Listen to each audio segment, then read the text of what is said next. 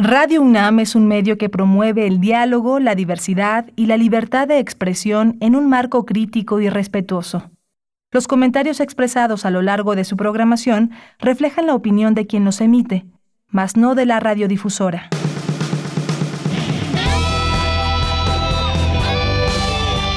Prisma RU. Relatamos al mundo.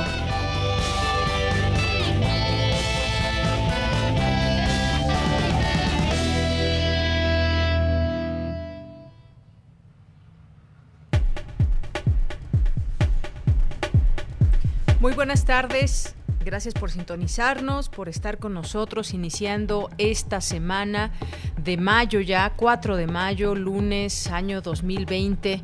Gracias por estar con nosotros, por seguir en este acompañamiento, por seguir en esta propuesta informativa desde Radio UNAM a través del programa Prisma RU.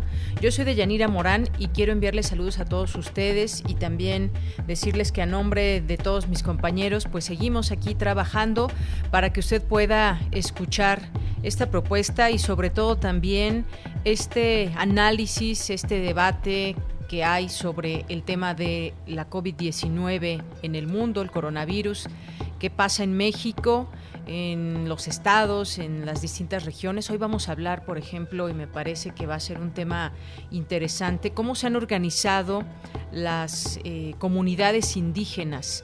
Este es un punto que debemos de traer también a la discusión y hacerlas visibles porque pues hay comunidades indígenas que se han organizado de tal manera que tienen ese control de quién entra, quién sale de sus comunidades para enfrentar el tema del coronavirus. Así que vamos a platicar de este tema con José Manuel del Val Blanco que pues estudió etnología por la Escuela Nacional de Antropología e Historia y actualmente es director del Programa Universitario de Estudios de la Diversidad Cultural y la Interculturalidad de la UNAM. Bien, pues eso es parte de lo que platicaremos el día de hoy. Por supuesto, también muchos saludos a todos los que nos están escuchando, pero también en especial a quienes hacen posible que eh, se escuche esta señal y me refiero pues todo el equipo que trabaja allá en Radio UNAM. Eh, en esta producción nos acompaña Daniel Olivares, en la asistencia Denis Licea, en los controles técnicos.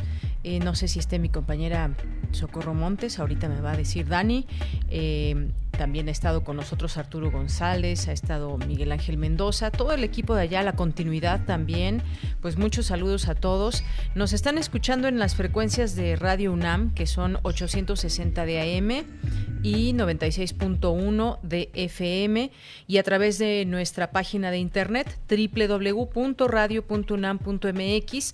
A través de esta señal también pueden encontrar nuestros podcasts, si se perdieron alguna entrevista de alguno de los doctores, de los especialistas que estamos aquí dándoles voz, pues pueden consultar a través del podcast, se meten ahí a la página de Radio UNAM, se van a la sección de podcast, buscan la P de Prisma RU y de ahí se van por fecha, están organizados los programas para que puedan escucharlos y afortunadamente pues vamos al día, así que por favor no se lo pierdan si quieren consultar algo, si quieren recordar algunos datos.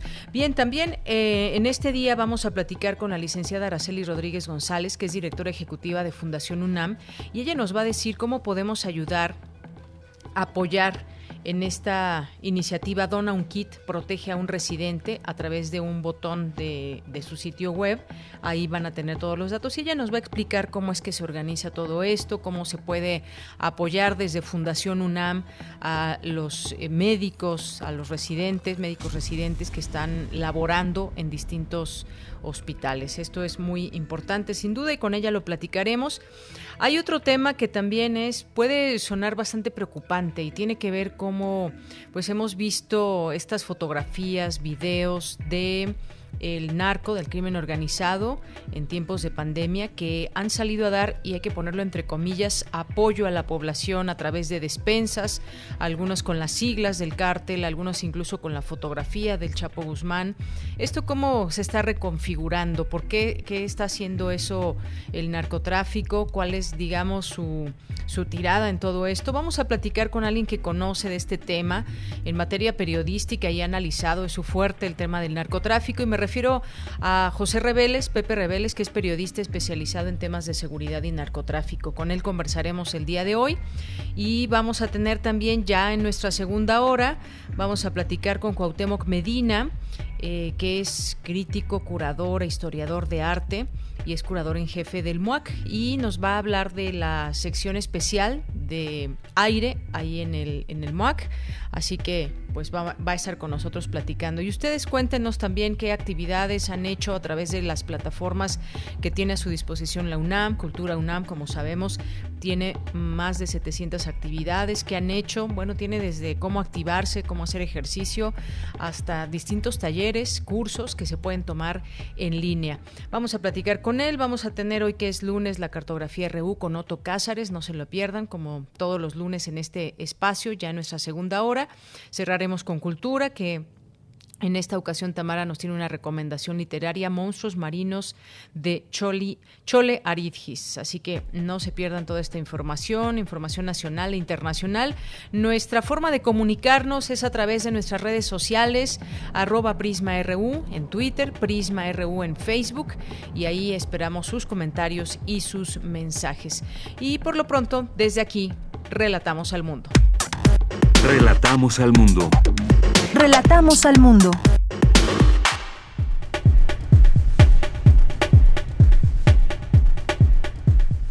En este resumen informativo del lunes 4 de mayo comenzó el primer ciclo de videoconferencias eh, la de GUAE Te Orienta, que es organizado por la Dirección General de Orientación y Atención Educativa de la UNAM. Advierte académico que las fases de la pandemia por COVID-19 tienen sus propias particularidades y no deben tomarse como si fueran las de una influenza. El miedo, del cual hemos platicado aquí en este espacio, que se puede convertir en pánico y nos puede llevar a situaciones muy adversas, pues el miedo puede, puede llegar incluso a ser letal y puede conducir a la muerte. De esto platicaremos más adelante. En materia nacional, la Secretaría de la Defensa Nacional informó que priorizará el plan DN3 para la atención a COVID-19 en los seis estados con más casos e informó que Sinaloa, Tabasco, Quintana Roo y Baja California están a la espera de respiradores para camas de terapia intensiva. El director del IMSS, Zoé Robledo, informó que a partir de este lunes, personal médico que atiende a pacientes con COVID-19 en la Ciudad de México se podrá hospedar en las instalaciones del Complejo Cultural Los Pinos. La secretaria del Trabajo, Luisa María Alcalde, afirmó que las tiendas Electra es una de las empresas que no han obedecido, no han atendido el cierre por la pandemia de COVID-19 bueno, ya nos habíamos dado cuenta, se habían tardado en decirlo en las mañaneras, pero efectivamente miles de trabajadores siguen siendo obligados, para no perder su trabajo, de seguir trabajando en estas tiendas dueñas de Ricardo, dueño, dueño es Ricardo Salinas Pliego.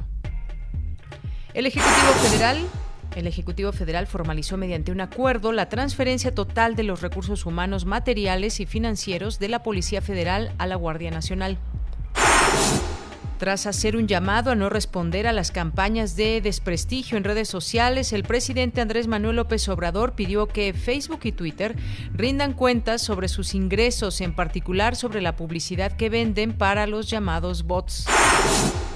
En materia internacional, los líderes mundiales celebran hoy, celebrarán hoy un una maratón para recaudar al menos 7.500 millones de euros para investigar una posible vacuna y tratamientos para el coronavirus. El presidente estadounidense Donald Trump rechazó unirse a esta iniciativa ante el desconocimiento del número real de infectados por COVID-19 y de la proporción de asintomáticos quienes pueden ser contagiosos, existe el riesgo de rebotes o rebrotes también, alertó Rafael Lozano, director del Sistema de Salud y Análisis Estratégico del Instituto de Métrica y Evaluación de la Salud de la Universidad de Washington.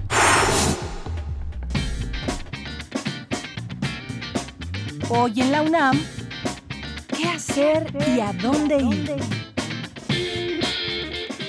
La Casa Universitaria del Libro abre la convocatoria del taller Ser Mujer y Ser Periodista, que será impartido por la comunicóloga Mónica Maristain quien abordará el papel de la mujer en el periodismo, sus altibajos y la superación en el ámbito profesional y personal. Este taller, dirigido al público en general, consta de 10 sesiones. Se llevará a cabo en línea del 11 de mayo al 10 de junio, los días lunes y miércoles de 17 a 19 horas. Para mayores informes, visita las redes sociales de la Casa Universitaria del Libro. Encuéntralos como Casul UNAM. Recuerda que todos los días tienes una cita con el programa de televisión La UNAM Responde, donde expertos y especialistas disiparán preguntas y dudas acerca del coronavirus Aquí encontrarás toda la información actualizada de la COVID-19 a nivel nacional e internacional, así como las medidas que debes tomar para evitar un contagio. Sintoniza hoy y todos los días en punto de las 14.30 horas y en su repetición a las 18.30 horas la señal de TV UNAM por el canal 20.1 de televisión abierta. Recuerda, mantente informado y quédate en casa.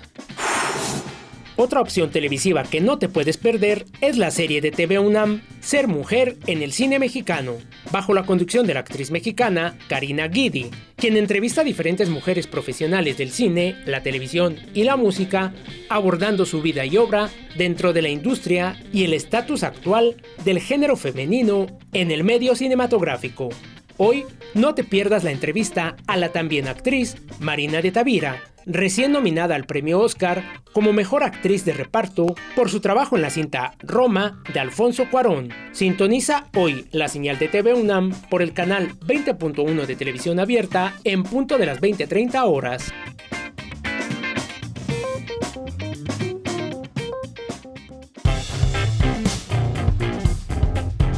Campus RU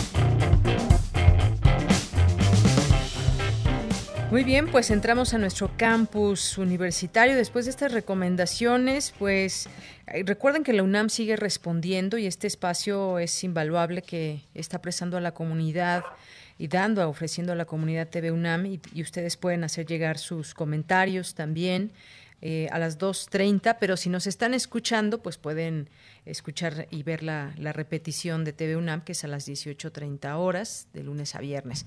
Bien, pues vamos a iniciar nuestro campus universitario. Estamos atendiendo, como ustedes saben, todos los días, teniéndoles un resumen de lo que ha sucedido en las últimas horas, lo que se va diciendo de parte de las autoridades de salud del país.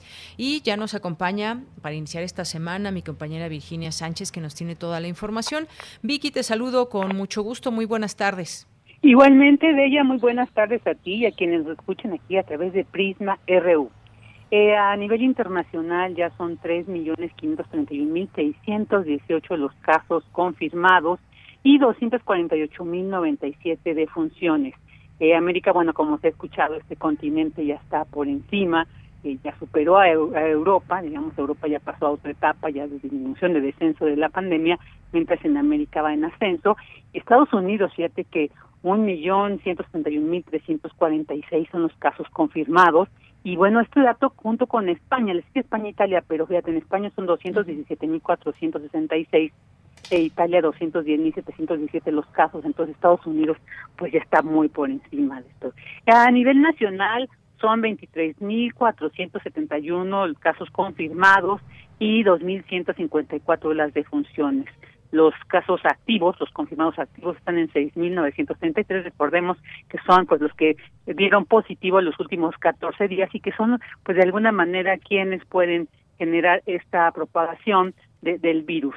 Eh, y bueno, pues la Ciudad de México más de 6.000 casos y el Estado de México con más de 3.000 son donde más eh, se ha incrementado esta situación.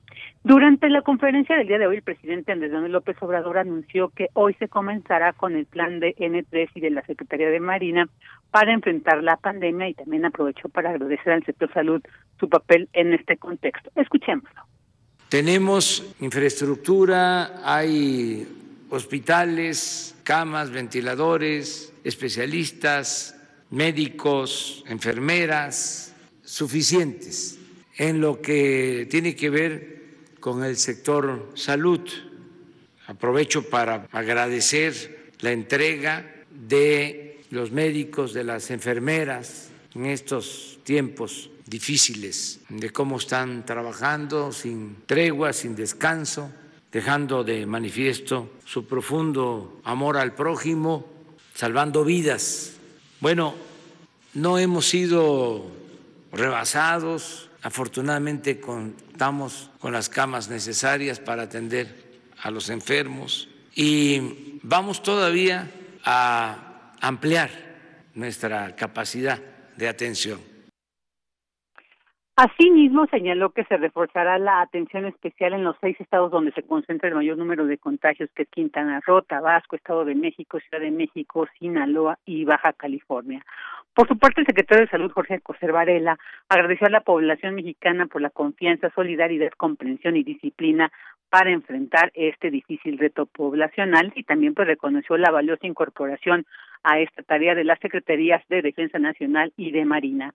En tanto, durante la conferencia nocturna enfocada a informar el desarrollo de atención de la pandemia que todos los días nos presentan en la noche, el subsecretario de Salud, Hugo López Gatel, habló sobre el mecanismo e importancia de la, eh, de la vigilancia epidemiológica. O sea, es importante porque pues ha generado algunas dudas. Entonces, bueno, esta vez se centró sobre todo a hablar que técnicamente se refiere a la recolección, integración, análisis e interpretación para su de datos para su posterior divulgación de la información sobre el estado de salud de las poblaciones.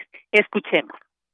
La vigilancia epidemiológica, a diferencia de lo que es más común que se identifique, no es estadística, no es sumar cosas, no es simplemente el acto mecánico de contabilizar los casos de enfermedad. ¿Por qué es tan famosa esta perspectiva de la vigilancia epidemiológica?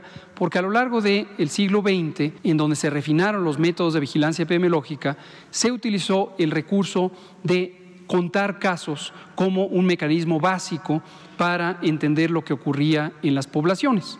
Pero la cuenta de casos es la forma más simple de identificación de la ocurrencia de enfermedad en las poblaciones. ¿Por qué es la más simple? Porque sencillamente el reconocimiento de cuántos casos se van presentando en un territorio en un referente de tiempo.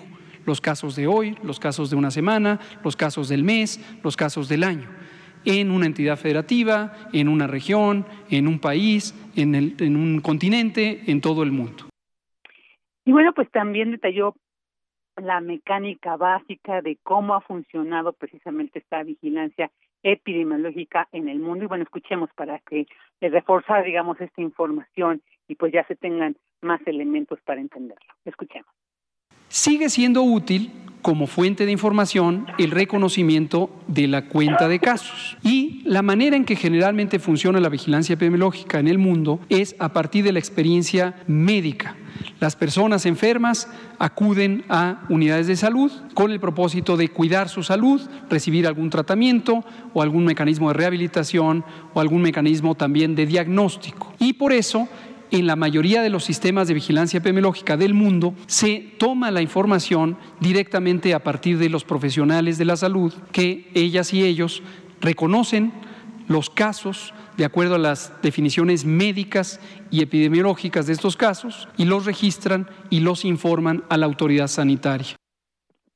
Bueno, de ella, auditorio, pues ahí está la información sobre pues cómo va la pandemia y que ya hoy inicia el plan de N3 y el de la Secretaría de Marina. Esta es la información. Bien, Vicky, muchísimas gracias por la información. Un abrazo. Igualmente, hasta luego. Hasta luego. Bueno, pues ahí está esta información hasta el momento de número de personas estimado que hay de contagios, las personas, eh, número exacto que han perdido la vida por todo este, eh, este tema del contagio que hay en nuestro país y pues también ahí, como bien ya mencionaba eh, Vicky en todo esto, pues hay siempre eh, pues tratar de entender Qué, pasa con estas cifras. Ayer que se explicaba y por parte también de una reportera se tenían algunas dudas sobre todo esto del método Centinela, de cuánto, por cuánto se debe multiplicar las cifras que se dan para tratar de entender cuántos casos más hay porque como sabemos en el mundo, en todos los países ha sido difícil y nunca quizás sabremos las cifras exactas, exactas de contagio, porque no sabemos cuánta gente es portadora sin siquiera saberlo y algunos otros datos que son importantes. Así que dentro de todo esto hay que estar atentos a cómo se hacen estas eh, estos cálculos, el modelo este de vigilancia centinela cómo ubica a México y todas las preguntas que pueden ser válidas, así como bienvenidas también las explicaciones para saber qué, qué, pasa en este sentido. Bien, nos vamos ahora con Cindy Pérez Ramírez. Hoy la Dirección General de Bibliotecas transmitió la conferencia en línea El Medio y sus efectos en tiempos de COVID-19 y se habló sobre el miedo, que es la enfermedad que puede llegar a ser una enfermedad muy letal y puede conducir hasta la muerte. Cuéntanos, eh, Cindy, muy buenas tardes. Auditorio de Yanira, muy buenas tardes. Durante esta conferencia, El miedo y sus efectos en tiempo de COVID, organizada por la Dirección General de Bibliotecas de la UNAM, la maestra en Administración de Organizaciones por esta Casa de Estudios, Claudia Mairén Monge, señaló que ante el confinamiento por la pandemia del COVID-19 podemos presentar ansiedad, vulnerabilidad, estrés, irritabilidad y miedo, una emoción primaria que más tiene el ser humano. Vamos a escucharlo. Eh, nos volvemos más, eh, más intolerantes y, eso nos provoca que, exista una mala comunicación en la familia. Y también por otro lado, la convivencia eh, se empieza a dar sin armonía. Si a todo eso tú le añades que hay una preocupación por el futuro próximo, independientemente de las relaciones familiares, porque no sabes cómo va a estar tu trabajo, no sabes cuándo vas a poderte incorporar, no sabes si la empresa en la que tú trabajas a lo mejor va a continuar o a lo mejor hay el rumor de que va a cerrar. Esto nos, nos va a generar que existan pensamientos negativos. Vivimos expectantes nada más. Es cuando empieza la generación del miedo. Aumenta la producción de adrenalina y cortisol, que no podemos vivir permanentemente en esos estados, porque nos enferma, te enferma tener mucho estrés, la académica indicó que cuando nos sentimos seguros y discernimos sobre lo que nos está sucediendo, se activan nuestros mecanismos de defensa físicos y emocionales, salimos del estrés y se fortalece nuestro sistema inmunológico. Aquí sus palabras. La cantidad de cortisol y adrenalina se reduce y aumentan los mecanismos de defensa celular y hormonal como la dopamina y la serotonina, llamada hormona de la felicidad, y volvemos a disponer de energía para restablecer el sistema inmunitario y así podemos combatir mejor los procesos infecciosos y virales. Muchas de las enfermedades del ser humano están relacionadas con nuestras emociones, con nuestros sentimientos, con nuestros pensamientos. Si tienes miedo, si estás enfocado, enfocando tu atención en las noticias, si escuchas todas las alertas y atiendes a todas las luces rojas que están encendidas hoy en el mundo, el sistema inmunológico se puede deteriorar, dejándote vulnerable a la enfermedad el miedo se contagia. Ante estas situaciones de Yanira, lo más recomendable, según Mayren Monge, es no sobreexponerse a la información y tener un mayor control de nuestras emociones. Este es el reporte. Cindy, muchísimas gracias por la información. Muy buenas tardes. Buenas tardes.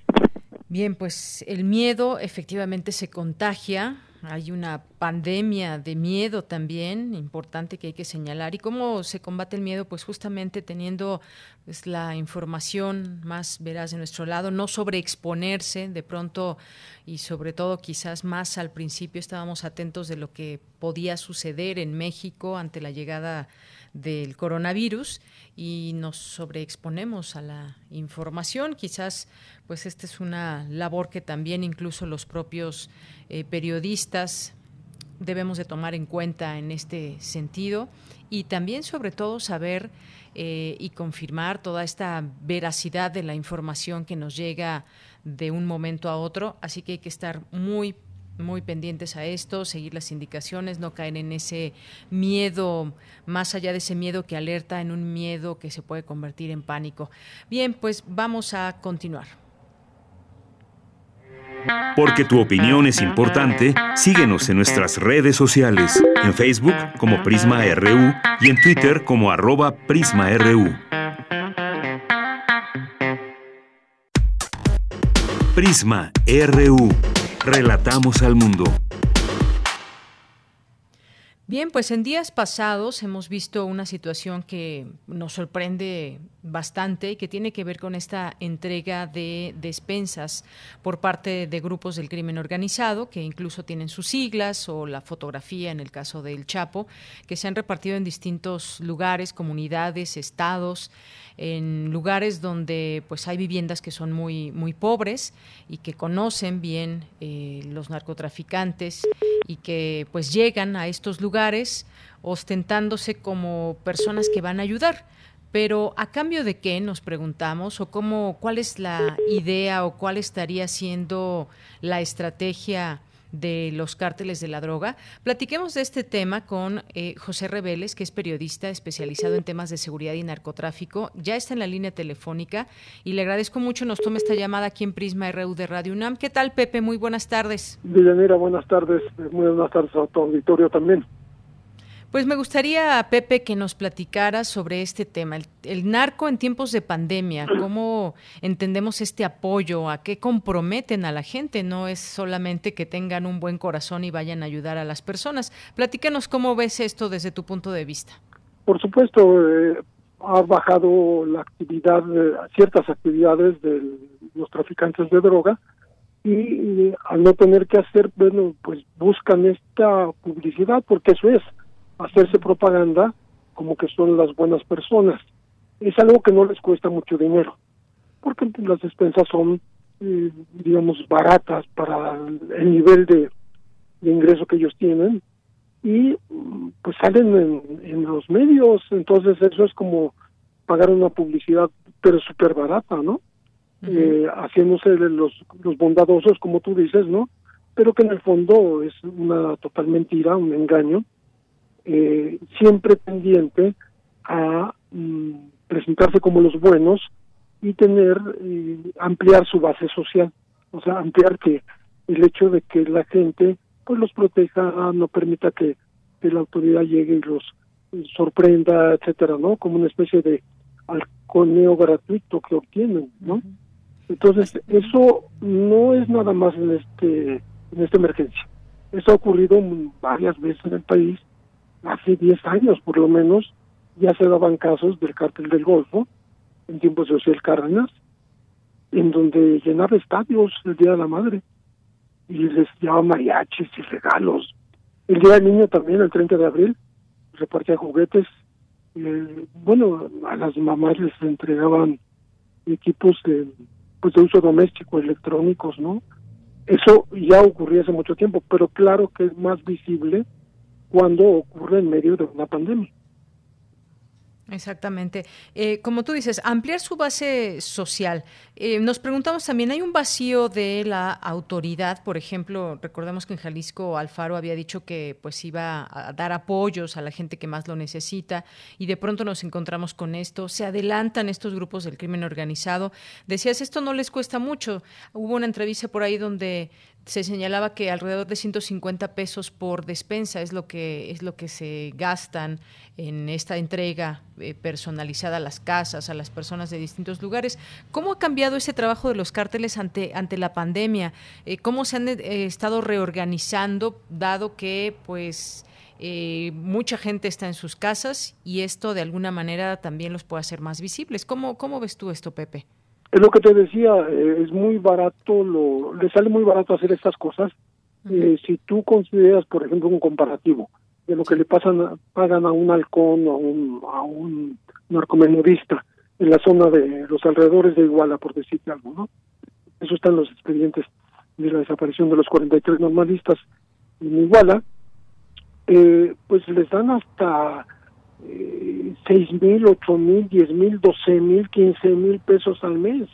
Entonces, dar despensas, pues no se gastan ni, ni, ni 40 mil pesos, digamos, para un buen número de despensas que llevan en camionetas de lujo, armados, están filmando la entrega, están poniendo de fondo en ese video un narcocorrido, eso ocurrió en Zapopan, por ejemplo, y no nada más en zonas apartadas, sino lugares muy públicos en donde cuando ven que la autoridad pudiera llegar o les avisan tienen halcones, pues se van.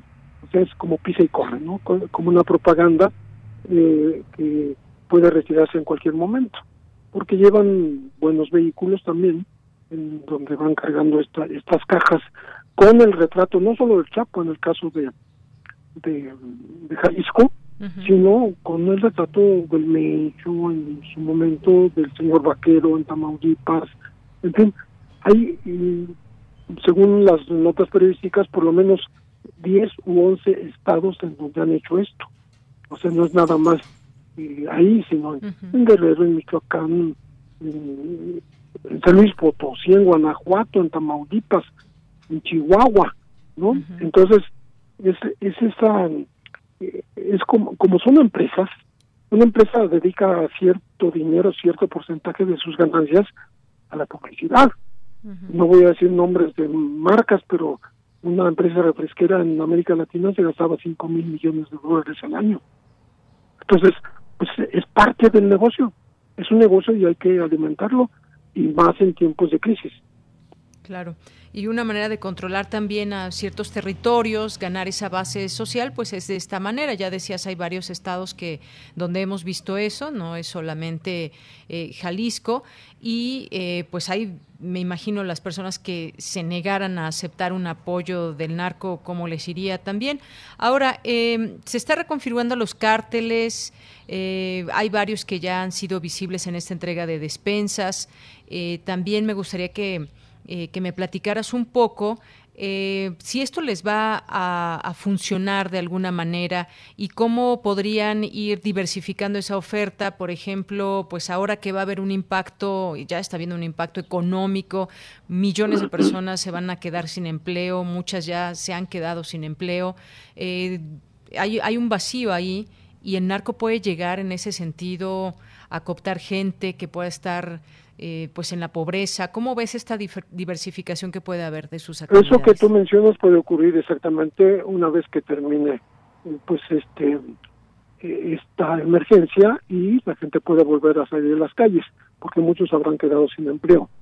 En este momento, digamos, ha bajado la extorsión, el cobro de piso, por la sencilla razón de que no haya quien este, extorsionar, ¿no? Pues están cerrados los restaurantes, algunos pequeños comercios, que son los que sufren este este acoso por parte de la delincuencia organizada.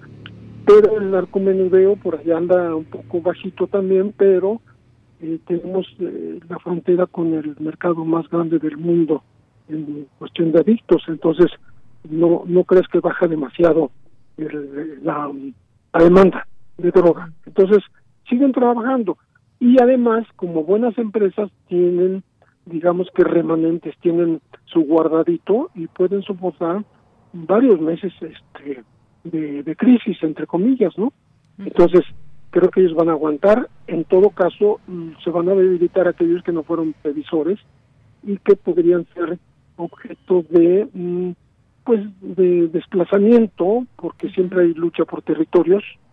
Eh, siempre mm, los más grandes tratan de engullirse a los pequeños y eso sí puede ocurrir, una recomposición de los grupos eh, más importantes de, no solo de tráfico de drogas, sino de todos los delitos que ellos cometen, además eh, el tráfico de humanos, de migrantes, de, pornografía, eh, de hasta los videos, dominan el mercado de los de, los videos piratas, etcétera, ¿no?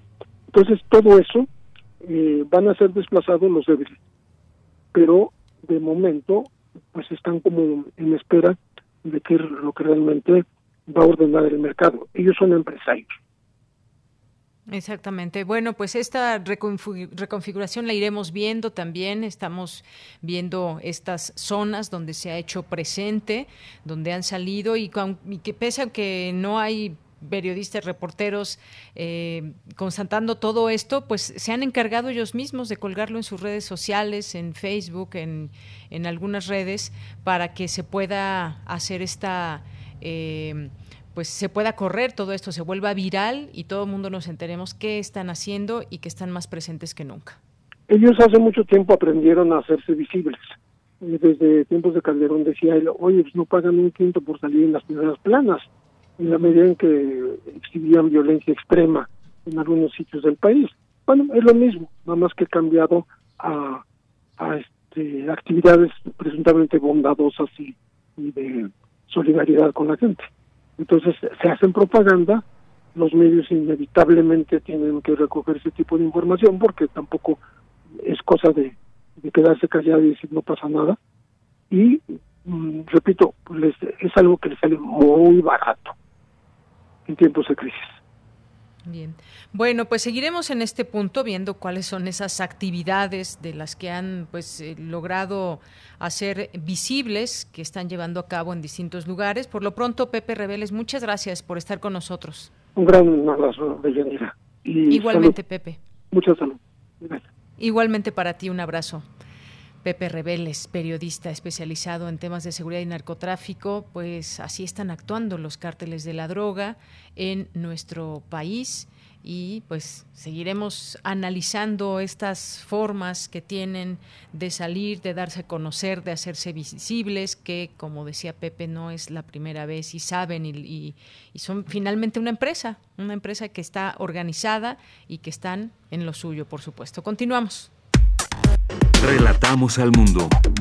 Relatamos al mundo. Tu opinión es muy importante. Escríbenos al correo electrónico prisma.radiounam@gmail.com. Bien, continuamos y vamos ahora a darle la bienvenida a la licenciada Araceli Rodríguez González, que es directora ejecutiva de la Fundación de Fundación UNAM. ¿Qué tal, licenciada? Muy buenas tardes, bienvenida a este espacio. ¿Qué tal, Deyanira? Muchísimas gracias, mucho gusto en saludarte y muchas gracias por el espacio. Pues a ustedes también, licenciada, porque es importante hablar en estos momentos de apoyos, de cómo se apoyan iniciativas para, eh, a su vez, proteger a, a, un residente. En este caso, me gustaría que nos hable de este programa de Dona un Kit, Protege a un Residente, que se está haciendo desde Fundación UNAM. Sí, mire, en la UNAM, la UNAM es, bueno, pues un gran proveedor de médicos porque tiene una gran, gran facultad de medicina y muchos de los médicos del, de la universidad están trabajando en la mayoría de los hospitales públicos. Estos médicos eh, son residentes, son 12.500 residentes, que nosotros estamos recaudando fondos para proveerlos de eh, material para que se protejan. Estos eh, residentes no están en la primera línea, pero están en la, en la segunda línea y están trabajando con pacientes con COVID. Este, el kit que nosotros le damos a estos residentes tiene un costo de 314 pesos, pero contiene todo y les dura para dos o tres días contiene varios guantes, varias tapabocas, contiene una careta, eh, contiene una bata, contiene eh, también para tapar zapatos, las botas para de tela, este y guantes, también varios guantes.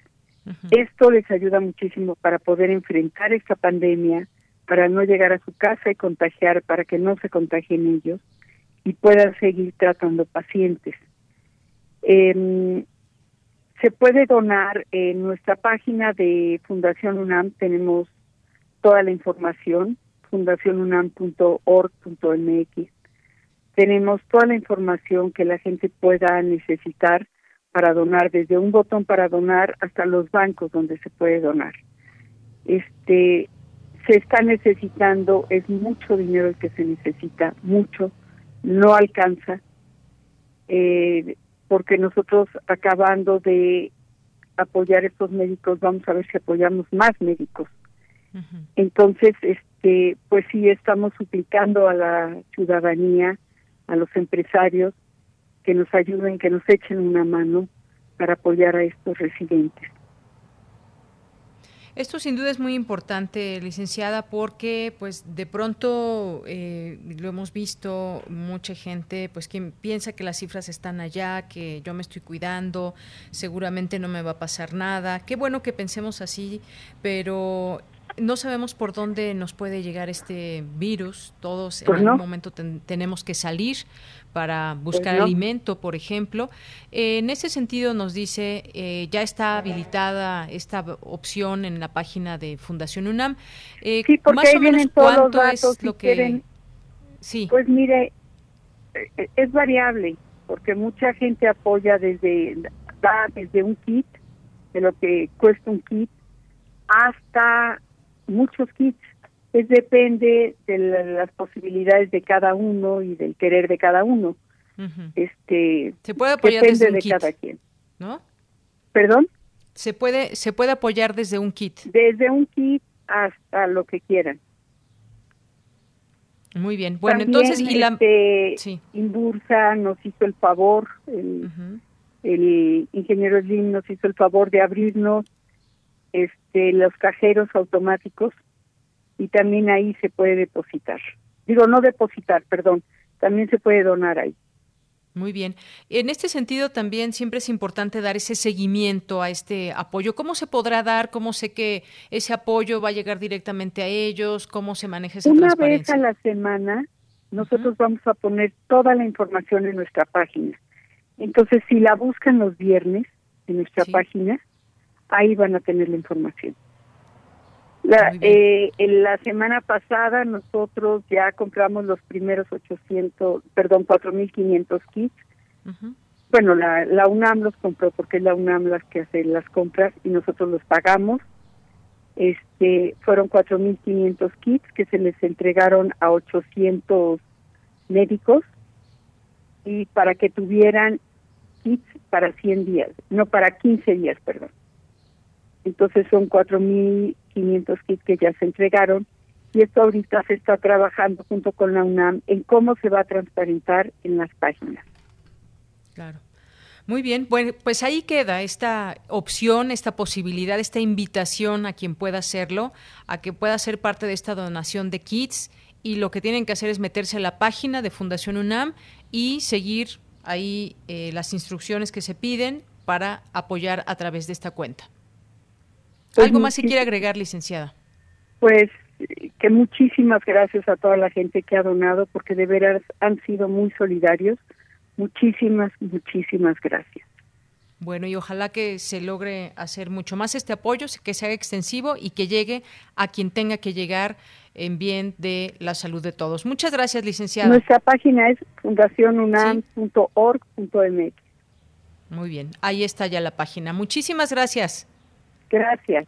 Hasta, luego. muy buenas tardes. Fue la licenciada Araceli Rodríguez González, directora ejecutiva de la Fundación UNAM. Acuérdense esta página a la que pueden acceder y ahí vienen todo, todo el trámite que se debe de hacer para dar este apoyo sin salir de, de su casa. Pueden seguir también su Twitter, que es arroba Fundación UNAM.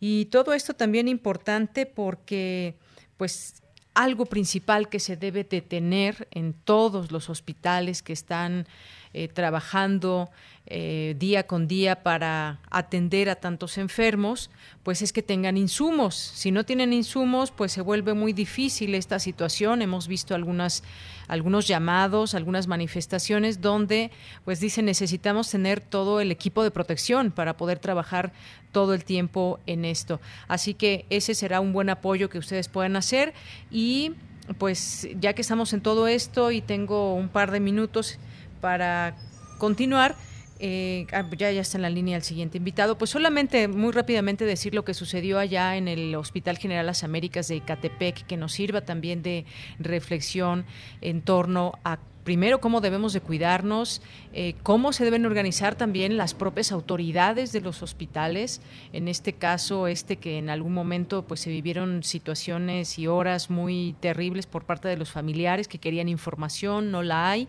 y pues también que las cabezas en todo esto, el director del hospital, incluso el propio gobernador del Estado de México, las autoridades, vaya, de salud que atiendan todos estos casos y que no digamos como esta persona que se entrevistó, una señora que decía que mataron a su hijo y que porque no existe la COVID. Yo creo que no cabe el ignorar eh, lo que está sucediendo en el país y por favor, pues informarnos de la mejor manera, saber que existe y, y ahí está el número de muertos desafortunadamente. Continuamos. Prisma RU. Relatamos al mundo.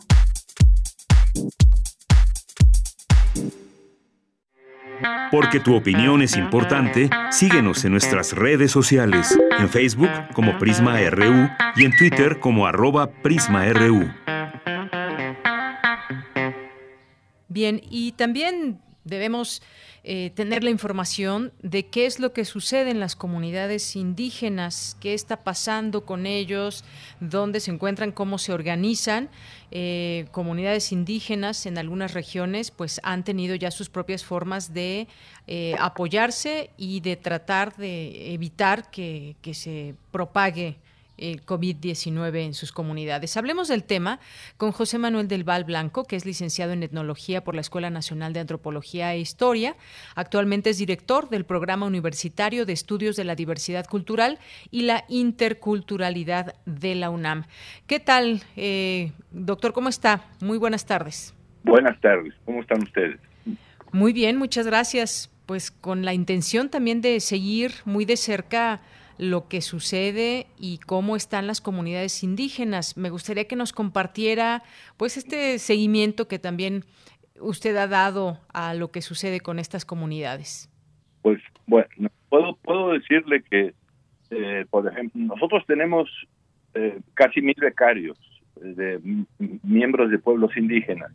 Entonces hemos estado en contacto con, con la mayoría de ellos viendo cómo van avanzando las cuestiones. En el último eh, reporte que tuvimos por los tutores, que son 10 tutores los que tienen el contacto directo con ellos, eh, la mayoría están en sus comunidades, evidentemente, ¿no? Eh, no ha habido ningún referente concreto de que alguno de ellos o familiar de ellos haya sido positivo en, en, COVID. Eso ya nos da una enorme tranquilidad a nosotros en ese sentido, ¿no? Las formas de organización comunales están muy marcadas, sobre todo en los estados eh, donde la población indígena es significativa, Guerrero, Oaxaca, eh, Michoacán. Los pueblos están cerrados, se cerraron completamente desde la carretera, etcétera, etcétera y se mantienen lo más aislados que pueden, ¿no? Efectivamente.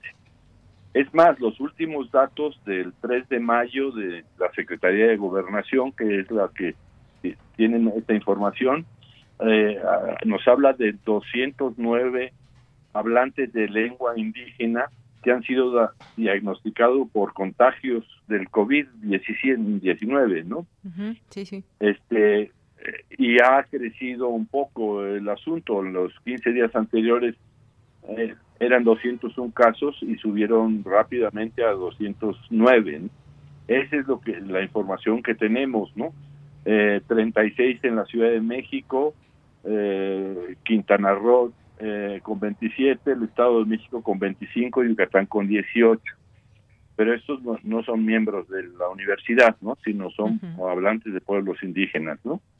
Eh, no ha sido muy fuerte eh, todavía el, el, golpe las comunidades. En las comunidades el problema es que no hay servicios médicos, ¿no? No hay, no hay ninguna posibilidad de atención médica ellas tienen, ¿no? Ni hospitales cercanos, etcétera, etcétera. Entonces, sí es una situación de mucho mayor este eh, digamos, pues, riesgo, pero al mismo tiempo están muy protegidos ellos mismos, efectivamente, ¿no? Y que eso es justamente una, una gran lección que nos puede dejar todo esto, como ante una amenaza de un virus con las características que tiene este coronavirus, este tipo de coronavirus, cómo se han organizado. Se hablaba, por ejemplo, de, eh, de Cherán, donde cerraron esas fronteras, no solamente ahí, sino algunos otros que decidieron cerrar su territorio y no permitir la entrada de personas que no sean del lugar. Es decir, ya tenían un control, aislarse fue una de las medidas para evitar que la pandemia se extendiera a sus comunidades. Y los pueblos de Oaxaca, la, mayoría que son de uso y costumbre, lo hicieron inmediatamente también. Eh, o sea, y en Guerrero están cerrados también, ¿no? Las comunidades, las comunidades están muy claras, ¿no? O sea, no, no, no están y, tienen muy claro el, el, vínculo con, con el Estado de que tienen que estar eh, cuidándose a sí mismos, ¿no? Y evitando los contagios como sea posible, ¿no? En ese sentido. No, no hay, no hay la idea un poco que eso es de las, en las urbes un poco de gente que dice que todavía que no, que no es cierto, ¿no? En fin, no, no, sí es cierto y ellos saben que es cierto perfectamente, ¿no? Claro. Y como usted dice, están cuidándose a sí mismos, a sabiendas también, y pues todo el mundo lo sabe, que no hay servicios médicos en estas comunidades. No estamos hablando, si estamos hablando de que hacen falta respiradores en distintos hospitales, imaginemos solamente la situación que podría vivirse en caso que, se, que este virus se expandiera entre las comunidades. Sería terrible. Eso lo han entendido muy bien y, me parece que eso de cuidarse a sí mismos ha resultado pues tremendamente positivo, doctor. Sí, sí, ha evitado un poco que, la, la, la, pandemia explotara por todo México, en, en todas las zonas, y, además pensando en que ellos son los que tienen las menores condiciones de posibilidad de, de acceso a la salud, pues es sobre todo muy importante, ¿no? Lo que han hecho ellos, porque es una autodefensa muy, muy muy, muy, culturalmente pautada, ¿no? y, entender también todo este tema, doctor, de los usos y costumbres que ellos tienen. Por supuesto, porque además es, es lo que hay que entender, o sea, la, la, desinformación que se da en las urbes, en la gente, no hay mucho mayor ignorancia de la gente en las urbes, porque no tienen una tradición cultural, no se organizan de la, de la manera para protegerse eh, colectivamente, ¿no? Entonces tienen una enorme ventaja con respecto a la, a, la clase media baja urbana, ¿no? Que, que, eh, que, no, no, no, atiende completamente a, los lineamientos, ¿no? O pone en duda la, existencia misma del asunto, ¿no? Y, y provocan muchos mayores eh, congestiones en, en, en, los hospitales y ese tipo de cosas, ¿no?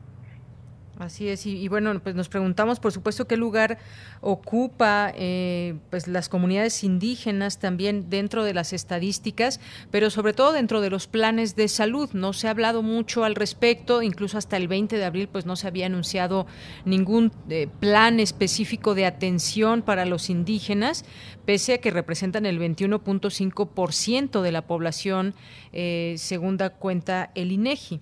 Exactamente. No, el, problema es que ellos mm, mm, no solo en la pandemia, sino antes de la pandemia y todavía después de la pandemia no van a tener condiciones de salud, ¿no? Porque mientras la desigualdad sea tan profunda en este país, pues no, el acceso es imposible, ¿no? Eh, ni carreteras ni nada, ¿no? Siquiera, ¿no? Entonces, ah, eh, lo que yo sí creo que va a ser una enorme elección para México para darnos cuenta de cuáles son los temas fundamentales ¿no? de, del país, que son la, la, alimentación, la salud y la educación, ¿no? efectivamente, y, y, son los tres rubros donde los pueblos indígenas están más desiguales ¿no? en México. ¿no?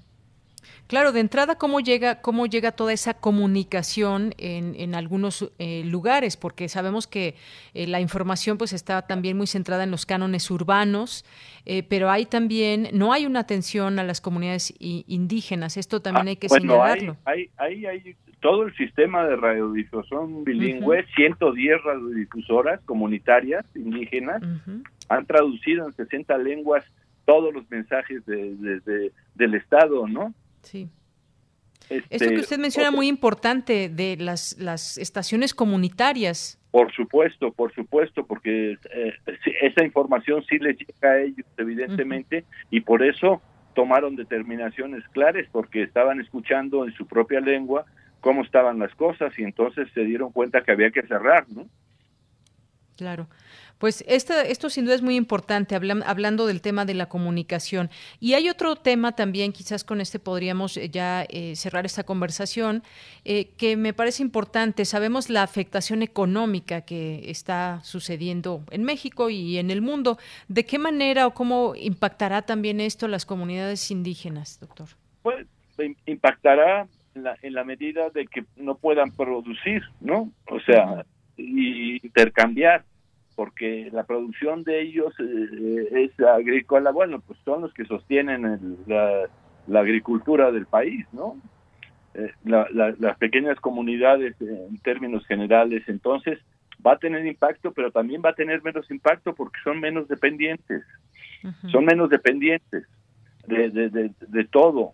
Una de las cosas es los, los, los pueblos eh, en, en, en las zonas rurales son los más pobres en la lógica de los consumidores de la ciudad, ¿no?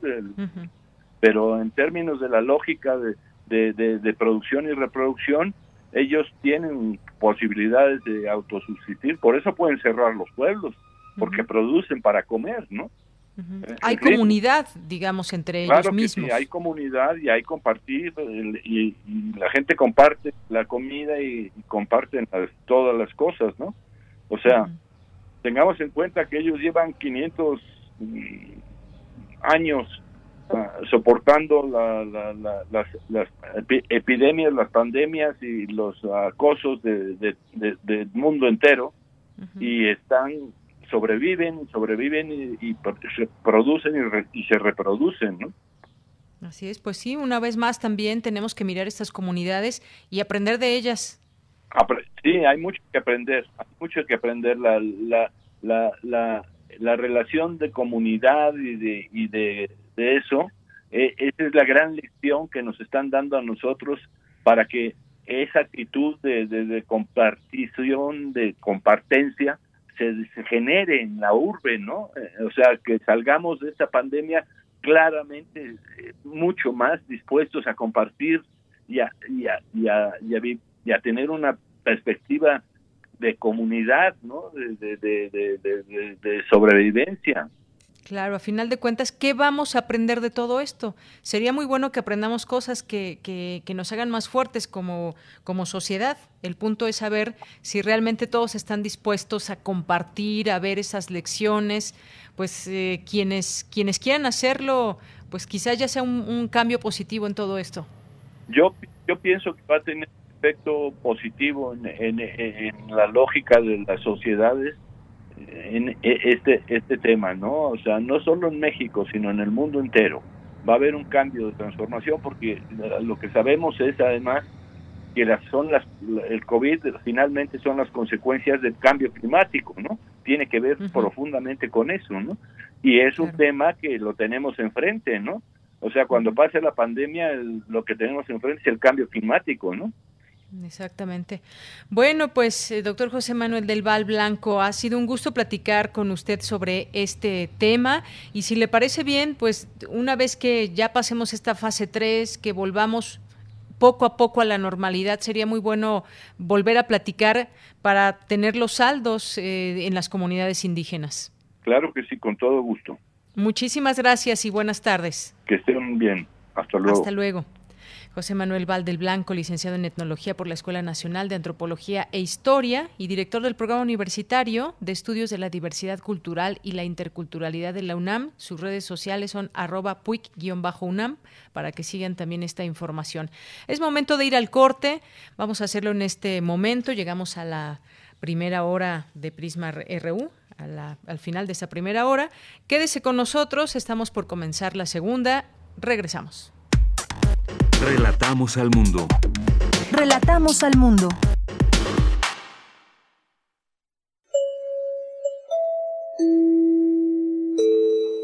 Apreciable audiencia.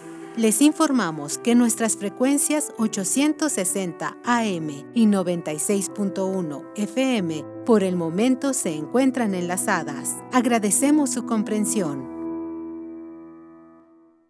Las enfermeras, doctores y personal de salud se han convertido en verdaderos héroes, que ante la contingencia nos están dando todo y lo seguirán haciendo. Hoy arriesgan su vida para salvarla de otros. Luchan en primera fila contra un enemigo invisible que nos ataca día a día. Hoy, ellos son los protagonistas, a quienes les agradecemos que su prioridad sea nuestro bienestar. Reconocemos su coraje, entrega y vocación. Gracias por compartirnos su valor y esperanza ante la adversidad. A todos ustedes, nuestro respeto y admiración. Partido Verde, por un México unido. ¿Qué debo hacer si creo estar enfermo por COVID-19? Si tienes tos seca, fiebre y dificultades para respirar. Y eres mayor de 60 años, vives con diabetes, VIH o cáncer, padeces obesidad, hipertensión, males cardíacos o respiratorios. O estás embarazada, acude pronto a buscar atención médica. Si no, quédate en casa. La enfermedad pasará en 14 días. Si tienes dudas, llama al 800-0044-800. Y por favor, quédate en casa. Gobierno de México.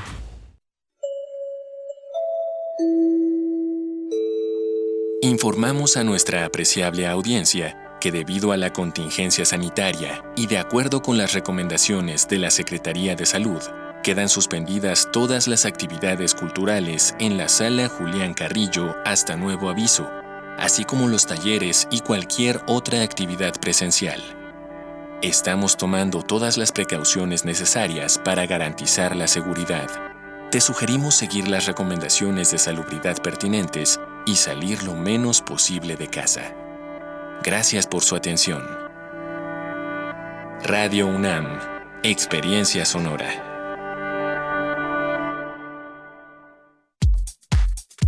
Tu opinión es muy importante. Escríbenos al correo electrónico prisma.radiounam@gmail.com.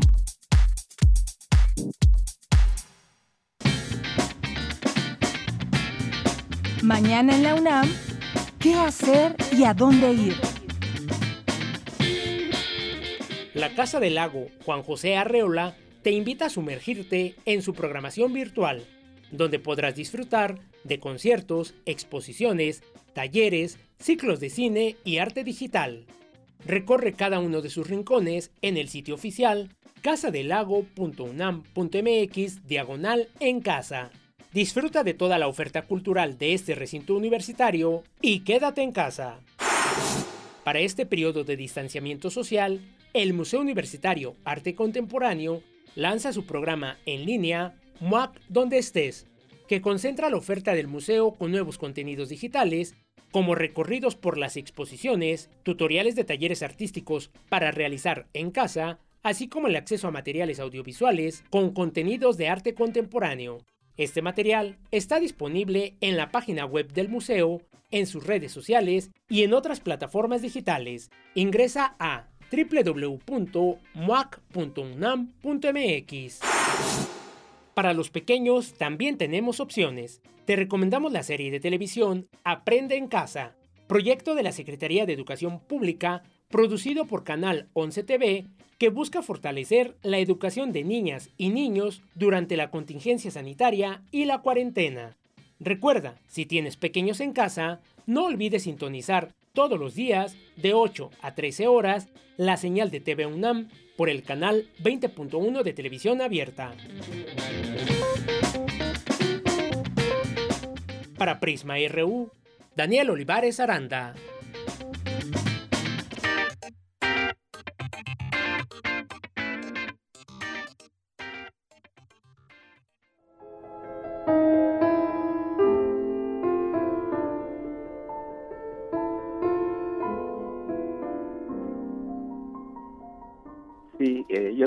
Soy Rogelio Flores Morales, soy doctor en psicología por la Facultad de Psicología de la UNAM, eh, pero mi formación es multidisciplinaria porque también eh, incursioné en el ámbito de la antropología social, particularmente en la antropología médica. Y bueno, paralelamente también he hecho ciertos trabajos de investigación de corte periodístico. Entonces mi formación es multidisciplinaria, pero me concentro particularmente en la psicología.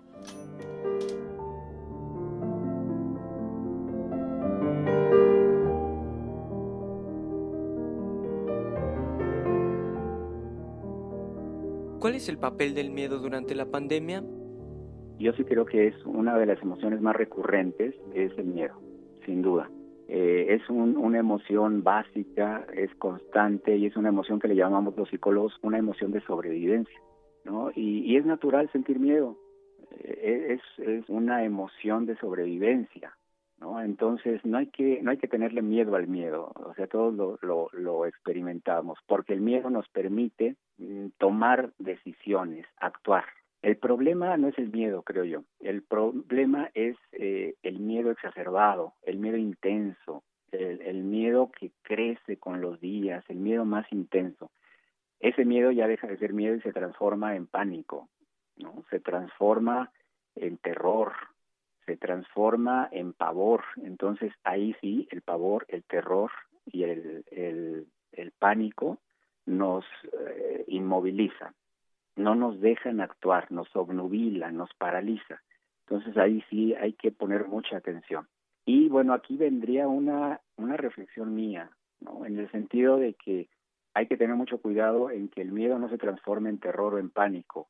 Y yo creo que hay, en, ciertos sectores de la población está ocurriendo esto. Y me preguntarán, ¿a partir de qué se transforma este miedo en, terror?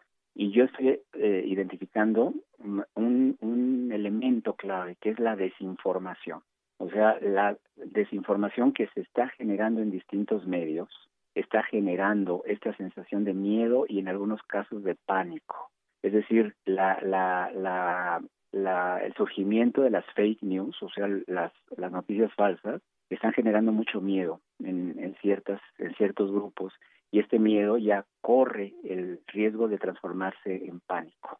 Aquí sí sería un llamado, un llamado a reflexionar sobre el papel que están jugando los medios de comunicación y ciertos políticos irresponsables, ¿no? Que están contribuyendo con esto. No están midiendo, creo yo, el alcance negativo que, que, que puede desencadenar esta noticia, estas noticias falsas, ¿no? Al generar miedo, pánico y, este conjunto de emociones que, que, que en este caso sí son muy eh, preocupantes, ¿no? Entonces hay que tener mucho cuidado con esto, con la transformación del miedo en terror o en pánico.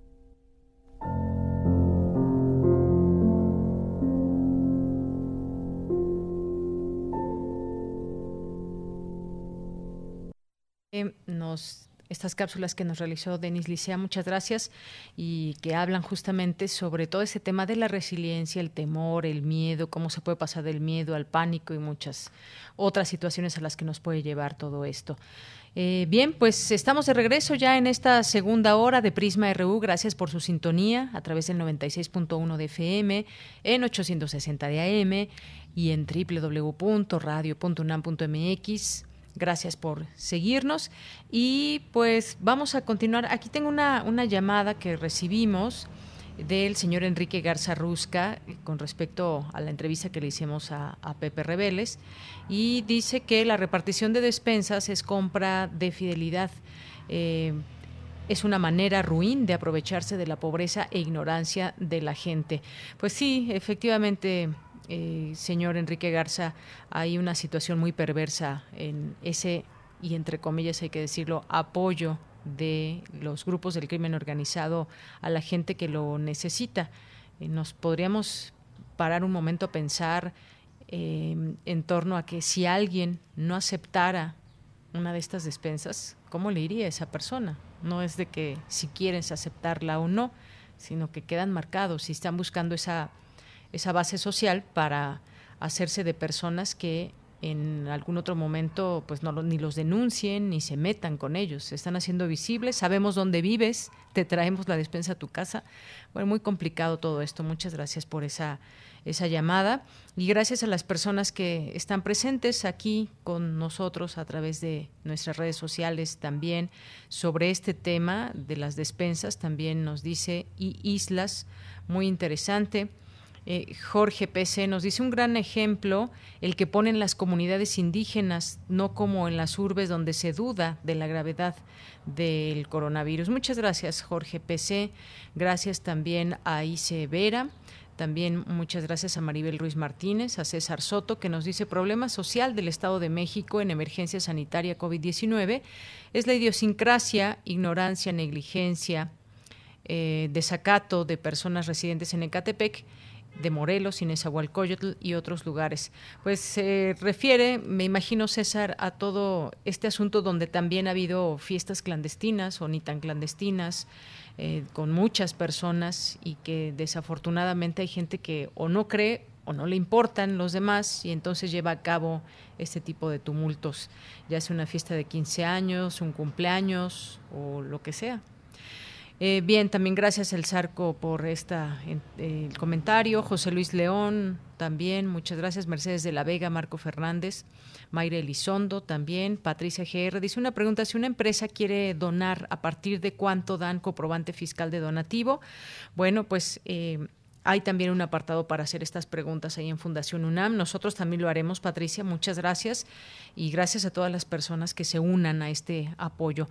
Mayra nos dice, ya doné, ayudar a alguien no solo beneficia a esas personas, me ayuda a mí, me hace sentir bien. Bueno, pues muchísimas gracias por, por e, ese apoyo, Mayra, por esa bondad también que tienen muchas personas y que como decíamos, de pronto seguimos estas cifras y estamos siguiendo toda la información y decimos, bueno, allá los contagiados, allá los enfermos.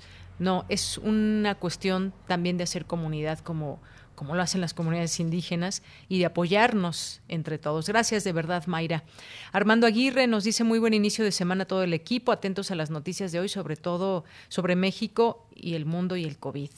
Luis Ángel Hurtado también, por aquí, muchas gracias, maestro, muchos saludos. Eh, también Alex Cardiel dice, en lugares alejados de los grandes centros se entiende, pero lo sucedido en Guadalajara es obsceno. Muchas gracias por el comentario, Alex. Nuestros amigos de Filosóficas UNAM también por aquí. Sigan todas las cuentas de la UNAM que están subiendo constantemente contenidos también. Y, muy importante seguir estas, estas informaciones que tienen todas las características y, eh, posibles para informarnos de la mejor manera y seguir haciendo un lado todas estas fake news y todas noticias falsas que bastante daño le hacen al mundo. Alex Jardiel nos dice también, atento al noticiero, disculparán la ausencia, pero esto de estar en casa, en fin, aquí estoy. Gracias, Alex. Antonio García Cubas dice mm, que si graba alguna de las dos, no sé exactamente de qué nos habla. Ahorita lo investigamos. Muchas gracias por el comentario, Antonio. José Luis León también listo aquí para sintonizarnos. Eh, Chari, nuestros amigos del Puicunam, también hace un momento que entrevistábamos al etnólogo José del Val, a nuestros amigos de la Facultad de Contaduría y Administración también, a Miriam Mariel, Javier Peña, Daniel Dag, Gustavo Urrutia, Juan Rosas, Estela P. Molatore, eh, Otto Casares, que estará con nosotros en esta segunda hora, y pues gracias a todos, aquí los estamos leyendo muy atentos y muy gustosos, muy felices de, saber que este, ustedes están ahí presentes. Vamos a continuar ahora con la información de mi compañera Dulce García, quien saludo con mucho gusto. El Colegio Nacional organizó la conferencia virtual Las fases de una pandemia y hay un académico que nos dice que las fases de la pandemia por COVID-19 tienen sus propias particularidades y no deben tomarse como si fueran las de una influenza. Cuéntanos, Dulce, un gusto saludarte. Muy buenas tardes. Deyanira, muy buenas tardes a ti al auditorio de Prisma RU. Con la intención de explicar las fases de la pandemia por COVID-19 y que la gente las conozca mejor, el doctor Alejandro Macías, académico del Colegio Nacional, brindó la conferencia virtual COVID, las fases de una pandemia, en donde explicó que para establecer las fases del coronavirus se tiene una forma de análisis basado en la influenza, pero que hay que notar que el COVID-19 se comporta. Si nos surge abrir los negocios, no le interesa si nos surge volver a clase, tiene su propia agenda y es muy frecuentemente diferente a la de los virus de influenza, porque es un coronavirus. Los coronavirus hay que decir que ya los conocíamos y los considerábamos un poco como virus menores, causantes de catarro común. Cuando estábamos en eso, considerando los coronavirus como virus menores, a principios de este siglo, eh, supimos de dos enfermedades graves por coronavirus. El SARS, que los que tengan edad recordarán, el síndrome respiratorio agudo y grave, y posteriormente el síndrome, el MERS o síndrome del Medio Oriente. Alejandro Macías dijo que a partir de su surgimiento, el COVID-19 dio un lapso de tres meses para poder prepararnos para enfrentarlo, por lo cual lo que no se hizo en ese tiempo se refleja en la manera en la que se está expandiendo el virus. Cuando esto afectó la zona central de China, se supo que lo que venía era duro. Destaco otra vez mi tendencia como clínico y no puedo dejar de decirles las manifestaciones de la enfermedad. De hecho, el primer médico, que por cierto después murió de coronavirus, eh, que vio esas radiografías, lo primero que sospechó era que se trataba de un coronavirus porque se parecía demasiado al síndrome, al primer síndrome agudo respiratorio grave y al síndrome del Medio Oriente. Por otra parte, el académico refirió que en información errónea en redes sociales se dice que el coronavirus no ocasiona una neumonía, pero que no se debe hacer caso a esa información porque el COVID-19 puede disfrazar dicha neumonía. Sí es una neumonía. Estas imágenes que los médicos conocemos como de vidrio despulido. Yo siempre aconsejo llamarle más bien vidrio deslustrado o vidrio esmerilado. Por ejemplo, esta es una, esta, esta paciente que, que, usted, que les estoy mostrando, era una enfermera del hospital. Llegó al hospital y se le tomó una tomografía, simple y sencillamente porque tenía fiebre y tos, pero tenía muy poca alteración para respirar. Se le mide la oximetría por un oxímetro y se ve que está baja. Es característico también de este nuevo virus, que frecuentemente la persona tiene ya una neumonía, pero no lo siente y lo han descrito muchos clínicos en el mundo. Hasta aquí el reporte. Muy buenas tardes. Gracias a Dulce García. Pues sí, efectivamente los coronavirus ya se conocían, hay muchas variedades de coronavirus, pero pues ninguno como este se había conocido con estas características de contagiosidad y de lo que ya conocemos, cómo es que ataca también al sistema respiratorio en personas que ya son proclives, que tienen algunos padecimientos previos y pues seguirán estos estudios porque también está en marcha la eh, pues la vacuna contra este tipo de coronavirus y en todo caso también posibles medicamentos o tratamientos específicos que se puedan que se puedan utilizar porque hasta hoy no hay alguno en específico que deba usarse, solamente hay pues algunos alicientes, algunos medicamentos que pueden calmar el dolor de cabeza como cualquier otro tipo de dolor, no solamente por provocado por el COVID-19. Bien, nos vamos ahora con mi compañera Cristina Godínez. Inicia la UNAM el ciclo de conferencias en línea sobre orientación vocacional con el propósito de enfrentar algunos desafíos derivados de este periodo de distanciamiento social. Adelante, Cristina. Hola, ¿qué tal, Deyanira? Un saludo para ti, para el auditorio de Prisma RU. El propósito de este ciclo es apoyar a los estudiantes de bachillerato a elegir su carrera profesional. Entre los temas que se abordarán a lo largo de las videoconferencias están los que tienen que ver con el manejo del tiempo y el estudio a distancia, el de las carreras con alta demanda, así como la búsqueda de empleo o cómo afrontar situaciones al límite. En la primera sesión, la doctora Cecilia Mota González habló sobre la elección de carrera. Es importante tener en cuenta eh, las habilidades pero recuerda que también es muy importante basarse en los gustos e intereses. Y quizá es mucho más importante darle peso a los gustos e intereses. ¿Por qué? Porque, bueno, las habilidades se desarrollan, se aprenden, pero los gustos no los podemos aprender. Entonces, sí hay que tomarlos, sí hay que tomar en cuenta ambos, habilidades e intereses. Creo que para elegir hay que tomar en cuenta muchos aspectos. Cuando se elige una carrera que no corresponde a tus intereses, es muy probable que a lo largo del primer año te sientas desmotivado acerca de las clases, las tareas, los trabajos, etcétera. Incluso te cueste trabajo hasta ir a la escuela, ¿no? Puedes sentirte muy presionado, presionada, triste, angustiada, angustiado, ¿sí? Lo cual puede llevarte a un bajo desempeño escolar, que a la larga te va a hacer pensar en un cambio de carrera. Por eso es importante hacer un buen proceso de elección de carrera para evitar llegar a este punto. La transmisión de este ciclo de videoconferencias es los lunes y los jueves de mayo a las 10 de la mañana a través de la página de la Dirección General de Orientación y Atención Educativa en Facebook. Deyanira, este es mi reporte. Buenas tardes. Gracias, Cristina Godínez. Muchas gracias por este reporte. Y ahora nos vamos a las breves internacionales con Ruth Salazar. Internacional RU.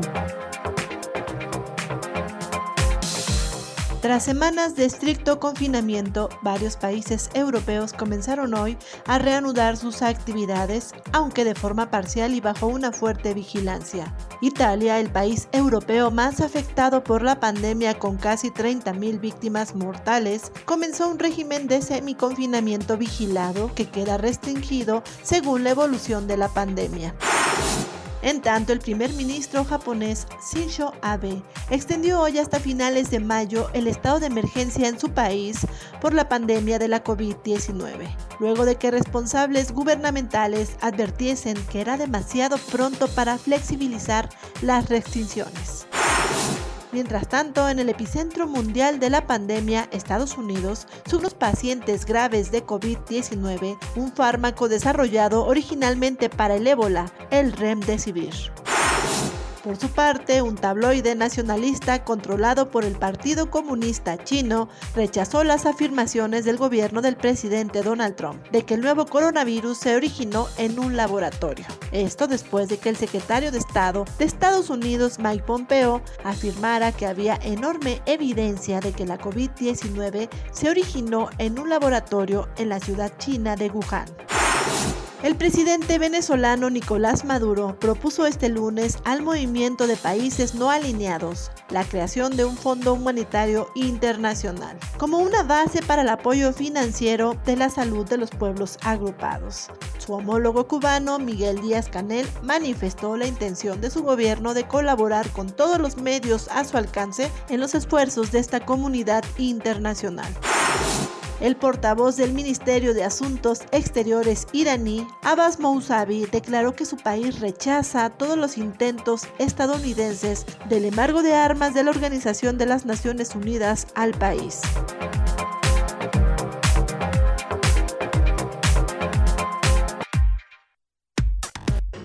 Prisma RU. Relatamos al mundo. Porque tu opinión es importante, síguenos en nuestras redes sociales, en Facebook como Prisma RU y en Twitter como arroba PrismaRU.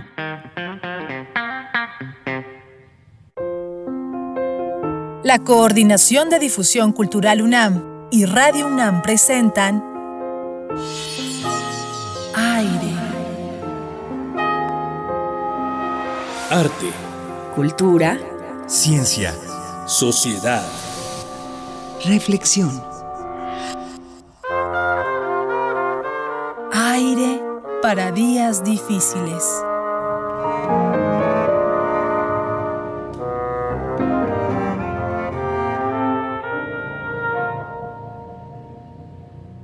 Bien, pues acabamos de escuchar esto que va a ser parte también de este programa, esta sección Aire, y que desde la Coordinación de Difusión Cultural tendremos este espacio dedicado a conocer todo lo que se está haciendo en estos, en estos tiempos, eh, porque como lo decimos aquí siempre, la UNAM sigue trabajando, la Coordinación de Difusión Cultural, por supuesto, también, y hay muchas, muchas actividades en todo esto. Y hoy me da muchísimo gusto presentarles, para platicar con él, a Cuauhtémoc Medina, que es crítico, curador e historiador de arte y es curador en jefe del Museo Universitario de Arte Contemporáneo. ¿Cómo estás, Cuauhtémoc? Bienvenido, muy buenas tardes. Muy feliz de estar con ustedes eh, después de cerrar mi seminario de la mañana. Muy contento de estar aquí.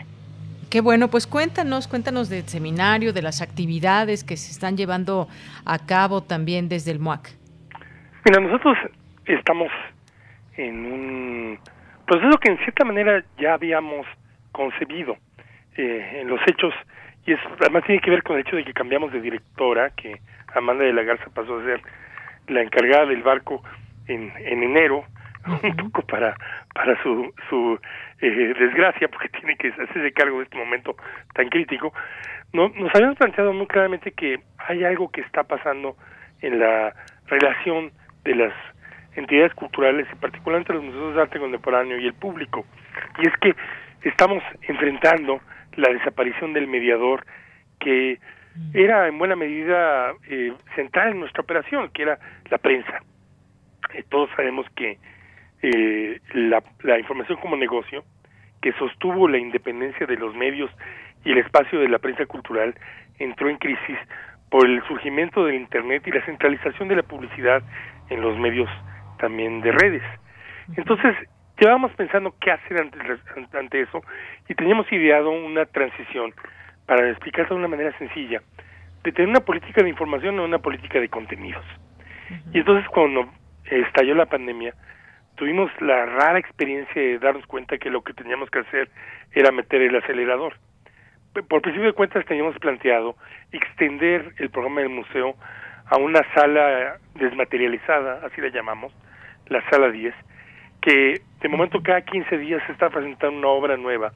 Hoy mismo, en la mañana, estamos inaugurando, y la gente lo puede consultar entrando directamente a la página del MUAC, una pieza de eh, las artistas Liliana Porter y Ana Tiscornia, dos artistas latinoamericanas con un enorme prestigio, una enorme trayectoria, ya unas colegas ya ya mayores, que en cuanto quedaron encerradas en su en su casa estudio en el norte de, del estado de Nueva York, idearon escribir una obra de teatro para eh, reaccionar ante la desaparición de, de la relación de vida y de la escena. Y se la propusieron a una serie de actores, a un colega director, a un músico en Buenos Aires, y entonces filmaron una, una obra de teatro para este, el, teléfono celular, que eh, tiene eh, pues una un valor increíble para nosotros porque representa el tipo de inventiva que está ocurriendo en medio de la cuarentena. la obra se llama Teatro de Primera Mano para Tiempos Nuevos. Y, si la gente entra a verlo, les digo es muy fácil, hay que entrar en la en la sala, en, el, en el sitio del MUAC, lo que va a ver es eh, una especie de tragicomedia del intento de mantener el teatro desde la casa de cada uno. Pero en a partir, aparte de eso, hemos inaugurado un podcast se llama El Gran Hotel Abismo. Eh, hemos lanzado toda una serie de, de programas de, de, revivir la discusión en nuestro nuestro eh, programa pasado, en nuestras salas, en, en forma remota, y hemos establecido una serie de diálogos y debates que van ocurriendo de manera continua a medida que pasan las semanas. Muy bien.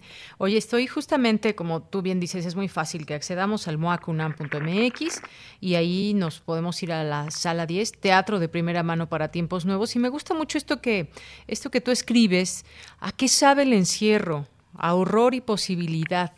A pesar de la apariencia de una acción unificada, el encierro que de modo más o menos disciplinado abarca dos tercios de la humanidad tratando de evitar el contagio de la pandemia de COVID-19. Y por ahí te vas en esta reflexión que seguramente cada uno de nosotros tenemos. ¿A qué no sabe este encierro? ¿Qué estamos haciendo en este autoaislamiento eh, social que además pues puede resultar positivo en estos tiempos para que seamos parte pues de esas personas que nos que nos podemos quedar en casa y hay mucho que reflexionar desde el arte justamente Cuauhtémoc. Bueno, para empezar está algo que creo que muchos hemos hemos visto que es eh, que se han generado aparte de las violentas divisiones de clase que preexistían a la a la pandemia y que están determinando incluso quién muere y quién no. Eh, se ha generado también entre los que quedamos encerrados en el cumpliendo el orden de de, de eh, retirarnos de la vida social una variedad de, de actitudes de momentos y de, y de tensiones entre querer hacer o estar convencidos de que de que lo que hay que hacer es nada más eh, sobrevivir eh, en algo que que además está atravesado por por diferencias de género y de edad y de capacidades y hasta de, de, de lo que implican los espacios que, que de pronto han dejado de ser el lugar donde regresamos del trabajo en la noche o en la tarde para hacer nuestro entorno permanente, ¿no? Eh, eh, una, una, una de las de las cuestiones que que la, la obra de, de Tiscornia y Porter eh, examinan gracias a la intervención de estos actores profesionales que están eh, queriendo eh, poner en, en, en, práctica el guion desde cada uno de sus pequeños escenarios de, su, de sus celdas en el panal de la cuarentena, si quieres llamarlo así, es precisamente la, la, la idea de estar en un mundo que está detenido, pero que al menos de no, no otra forma adquiere una enorme eh, intensidad eh, de un tiempo que de pronto requiere ser representado, pero también implica la pérdida de ese espacio de contacto que es el escenario y que eh, y que plantea pues en cierta manera eh, la, la posibilidad de, de escenificar el vacío del escenario el, el que probablemente por primera vez en la historia de muchas civilizaciones no hay teatro. No no no sé si eh, puedo yo transmitirte la la conmoción infinita en medio de otras conmociones que esto representa el hecho de que eh, exista una serie de prácticas en donde los seres humanos se, se reúnen desde una cierta convención de pasividad a ver otros a, hablar, actuar, cantar, a, a hacernos compartirnos el eh, lo que significa eh, la tragedia, el destino y eh, la, las las complicaciones de nuestros afectos, esto está suspendido. Y, y la eh, la distancia de la pantalla del, de la pantalla universal no es el sustituto de ese de ese momento de, de relación en la no relación que es mirar una obra de teatro o escuchar música. Entonces hay hay algo al mismo tiempo increíble de, de cómo eh, estas dos este muy muy muy relevantes artistas latinoamericanas eh, lo cuentan al final de, de, la, del video.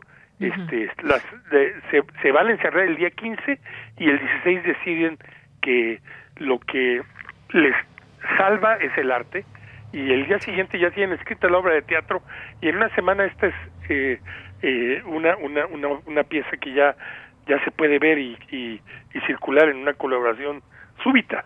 O sea, ellas no son gente del mundo teatral, pero conectan con, con, con los actores y con, con los eh, el director y, y, y, la y la eh, y la compositora Silvia Meyer y esta obra de pronto nace de esta eh, pues colaboración inesperada, ¿no?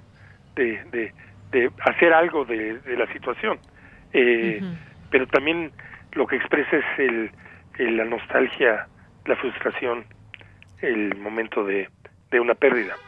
Claro, y que todo esto a final de cuentas, Cuauhtémoc, nos lleva a, pues a preguntarnos eso, ¿cómo nos, cómo nos ha cambiado la vida a nosotros, al arte, a los, a los artistas, esto de escenificar y esta situación de no poder ir, por ejemplo, a los ensayos, de poder estar en el escenario, de sentir el aplauso, de, de, muchas otras cosas. Yo, yo creo que eso, bien transmites eso de no poder escenificar, sin embargo, ¿qué están haciendo los artistas? Y esa es una posibilidad de encontrar esos espacios, esos, eh, estos tiempos nuevos que nos, que nos aquejan o que nos invaden o que estamos viviendo. También habrá que verlo desde qué punto de vista lo estamos sintiendo y viviendo cada uno de nosotros. Pero por favor, entren a estos, eh, estos espacios que están dispuestos para todos ustedes.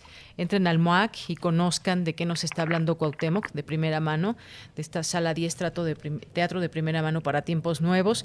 ¿Algo con lo que te quieras despedir, Cuauhtémoc? Pues la, la invitación a a que imaginemos cómo vamos a eh, construir un mundo a partir de este, esta pérdida de mundo.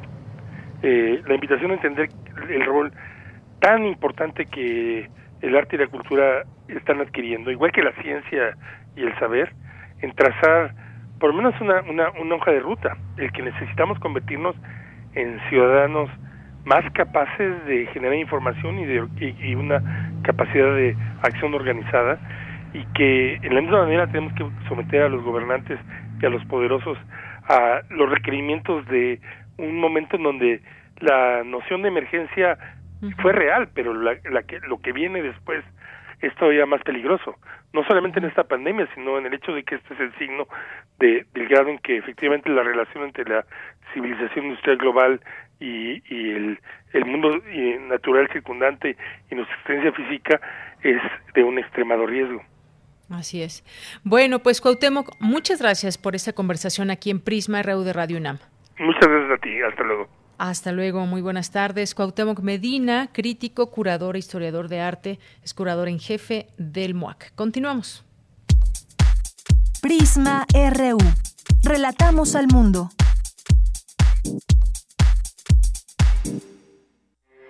Porque tu opinión es importante, síguenos en nuestras redes sociales, en Facebook como Prisma RU y en Twitter como arroba PrismaRU.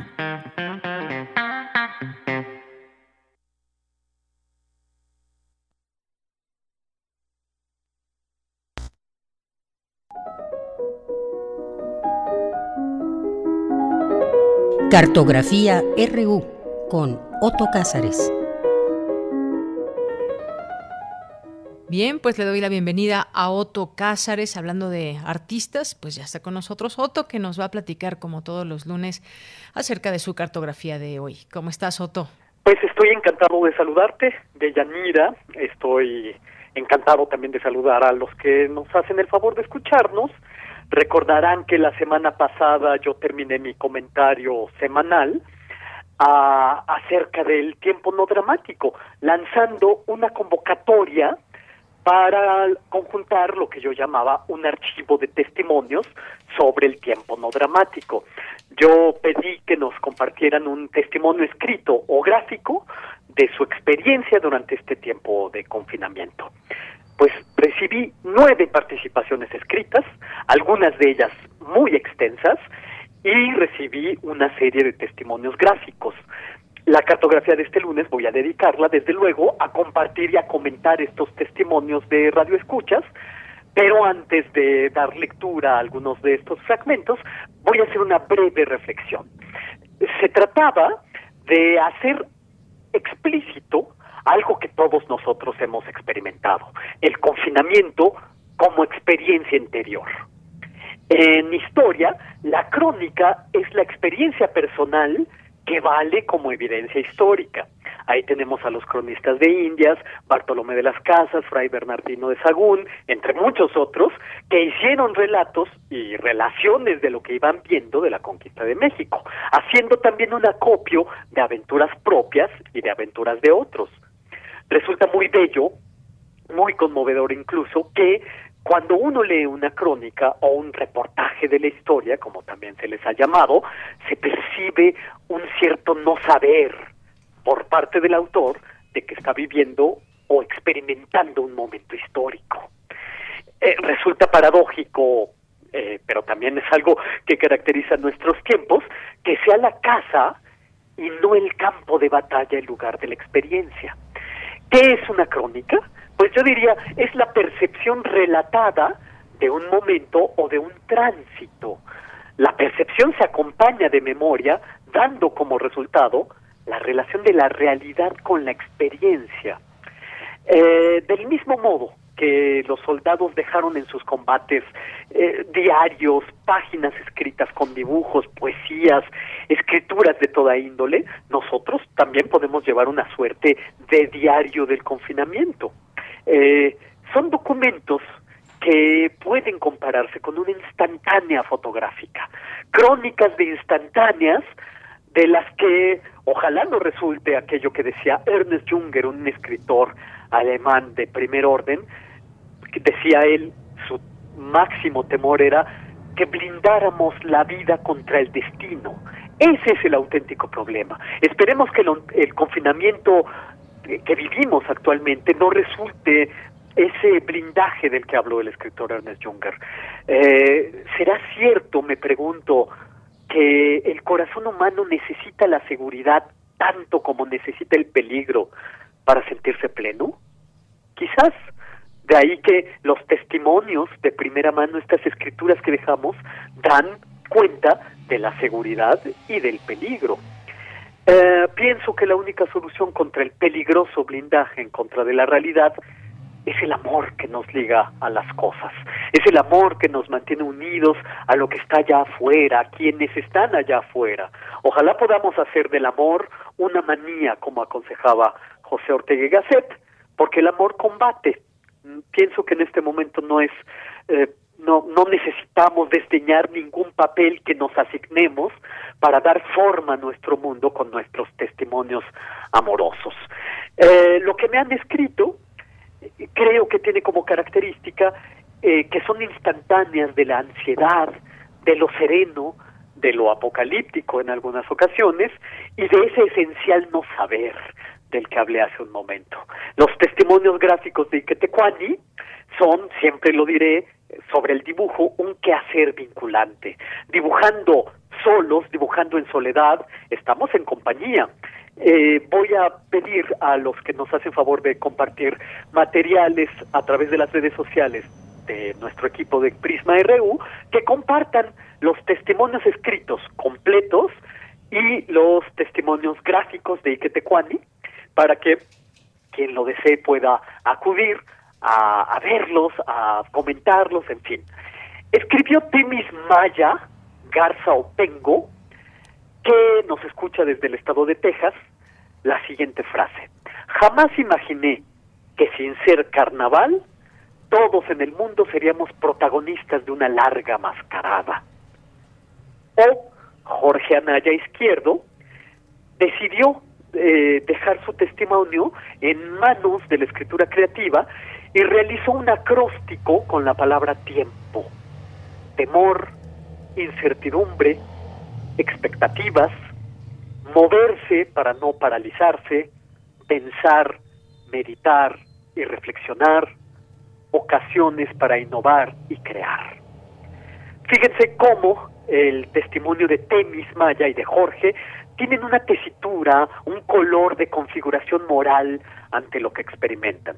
Nuestro amigo Alejandro Cardiel escribió lo siguiente, nunca me ha molestado estar solo, ir al café solo, ir al, al cine solo, ir a un museo o algún concierto solo. Me molesta el encierro forzoso. Pienso que pronto pasará y que volveré a retomar mis actividades cotidianas solo. También pienso en que después de esto nada volverá a ser igual saldremos de nueva cuenta a un mundo distinto, siendo personas distintas. Volveremos al eterno río de Heráclito, y luego termina diciendo Alejandro, nunca más volveremos a probar la normalidad. A semejante conclusión, eh, de la de Alejandro Cardiel, llega María Fernanda Rivadeneira, que escribe muy cerca de aquí. Ella dice, el tiempo pasa rápido mientras intento adaptarme a esta nueva vida, que parece eterna. Ahí está esa condición paradójica del tiempo sentida por muchos, de la que hablamos en la ocasión anterior, por cierto. Termina María Fernanda diciendo, así transcurre lento el añorar la previa normalidad. Eh, el testimonio tiene algo de configuración moral, como hemos dicho. El acontecimiento tiene algo de dramático ante la poderosa presencia de la historia. El tránsito más importante que nos tocaría a nosotros como seres humanos eh, eh, manifestar estribaría en que nuestra experiencia del paso del tiempo, somos seres temporales, finitos, nos permita volvernos seres históricos, seres con conciencia no sólo de la temporalidad ni de la caducidad de las cosas, sino de la historicidad de las cosas. ¿Y cómo nos volvemos seres históricos? Bueno, en principio yo diría leyendo a los que como nosotros, antes que nosotros, han dejado sus propios testimonios de su experiencia. Karina Elizabeth, estudiante de posgrado en geografía de la UNAM, trabaja el concepto de paisaje en sus investigaciones y en estos días nos cuenta el viaje para ella ha sido introspectivo y entre el tiempo para terminar su investigación y cuidar de sus cuatro gatos y su perro, nos describe el primer paisaje que vio, que experimentó. La cito, se, se trataba de la pintura de una escena boscosa, con una casa aislada, árboles de pino, montañas nevadas y un río. Enmarcada medía algo así como un metro de largo por 60 o 70 centímetros de alto. Karina hace una evocación, una supervivencia. Guadalupe Jiménez nos escribe un largo perdónenme, nos escribe un largo relato en la que nos hace conocer algunas de las reflexiones sobre el tiempo, reflexiones propias, habla acerca de la diferencia y la permanencia del tiempo, hace algunas reflexiones sobre la medición del tiempo, el tiempo lineal, el tiempo cíclico. Dice, por ahora la existencia no tiene tiempo, ni siquiera es nuestra. Pensamos que la vivimos, que le damos un sentido, y desde luego en ese punto no podemos cambiarlo. Nos demuestra que estar aquí, que ser lo que creemos que somos, es una ilusión. Ya te aqueja la tos. Perdónenme, sí. Eh, continúa Guadalupe. Por lo pronto, trato de abrazarme a mis libros. Hace, hace años, entre ellos, mis libros y yo, se generó un profundo e íntimo vínculo. Interpretar el mundo es ya modificarlo, dice Guadalupe. El modo en que subjetivamos la cuarentena, es decir, el modo en que la interpretamos, es lo importante, dice Guadalupe. Termina diciendo, algo que me gustó mucho, que no hay cuarentenas más verdaderas que otras, porque nuestra interioridad no es algo homogéneo ni continuo, es más bien un escándalo. Me encantó esa definición del interior, un escándalo. Y concluye, la pandemia termina, pero la metáfora queda.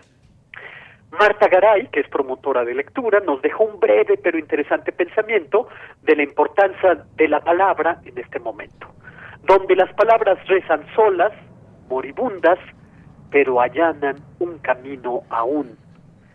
Claro, la palabra sigue allanando el camino, nuestro entendimiento se allana a través de nuestras palabras. Por último, la querida amiga Marcela Aguilar, que nos escucha desde Cuernavaca, nos dejó un largo testimonio que, desde luego en aras de la brevedad, me veo obligado a resumir en líneas generales. Ella dice, deseo compartir mi experiencia de la manera más transparente, porque sería falso decir que todo ha sido hostil, como decir que todo ha sido miel sobre hojuelas. No es blanco ni negro, es violeta, gris, amarillo, verde. Marcela es profesora de francés, eh, ya sin escuela, pues su materia no se pudo incorporar a la plataforma de la SEP. Es estudiante universitaria en línea y ella, lo, la cito, yo diría que soy ante todo una esposa consagrada. ¿Por qué lo digo así? porque esta pandemia me ha hecho revalorizar dónde están las prioridades verdaderas, qué es lo que más amamos y qué nos es imprescindible.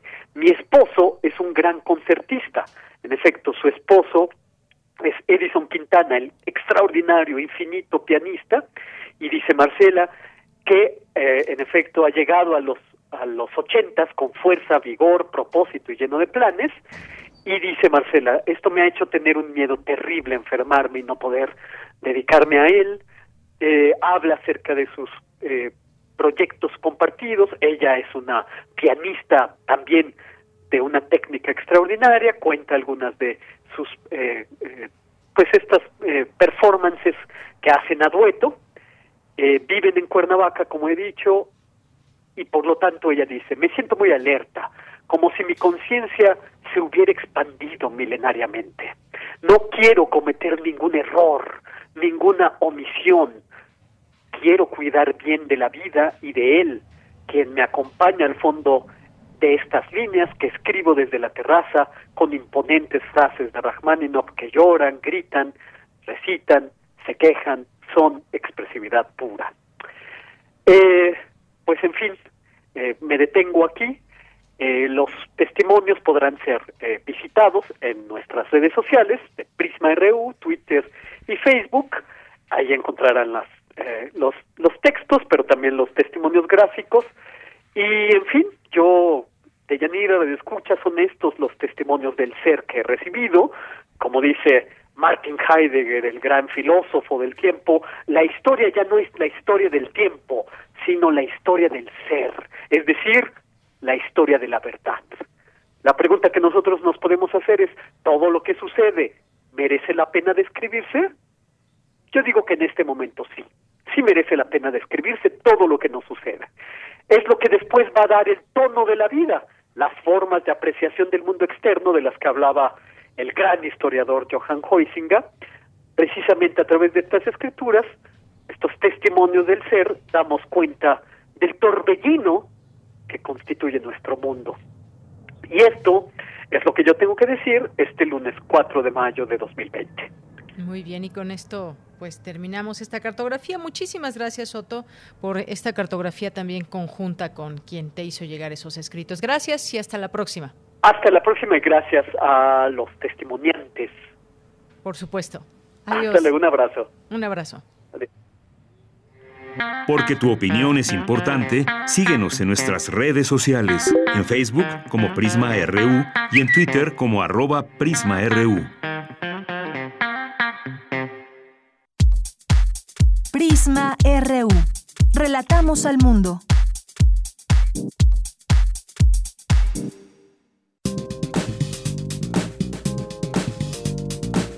Cultura RU. Bien, pues ya estamos en Cultura y nos enlazamos con Tamara. ¿Qué tal, Tamara? Muy buenas tardes. Yanira, muy buenas tardes. Es un gusto saludarlos empezar la semana con todas y todos los que nos acompañan en esta transmisión, pues ya que eh, está llegando casi, casi al final. Y bueno, esta tarde quiero dejarles una recomendación editorial. Se trata de Monstruos Marinos de Chloe Aripsis. Ella es una escritora mexicoamericana que creció entre México y Holanda, fue curadora invitada de la exposición de Leonora Carrington en el Tate Liverpool. Es miembro del Riders Rebel, grupo de escritores que se enfocan en temas de emergencia climática. Eh, ella vive en Londres, desde donde escribe para medios de arte. Y su más reciente trabajo está editado por Lumen. ¿Qué es lo que vamos a encontrar en monstruos marinos. Bueno, pues a grandes rasgos les comparto que nos vamos a sumergir en la historia de una mujer de 17 años. Esta mujer se llama Luisa, ella vive en la colonia Roma y bueno, una tarde decide no regresar a su casa. Luisa eh, pues, decide emprender, en vez de regresar a su casa, pues decide emprender un viaje para encontrar una compañía de enanos ucranianos que, según los últimos reportes periodísticos, escaparon de un circo soviético durante una gira por México. La novela hace un recorrido por algunas de las calles de la Ciudad de México, pero se desarrolla en Oaxaca, una ciudad surrealista, en una playa nudista, con elementos extraordinarios. Y bueno, no les voy a contar más porque tuve la oportunidad de conversar con Chloe Aripsis y esto nos contó sobre la historia de monstruos marinos. Vamos a escuchar.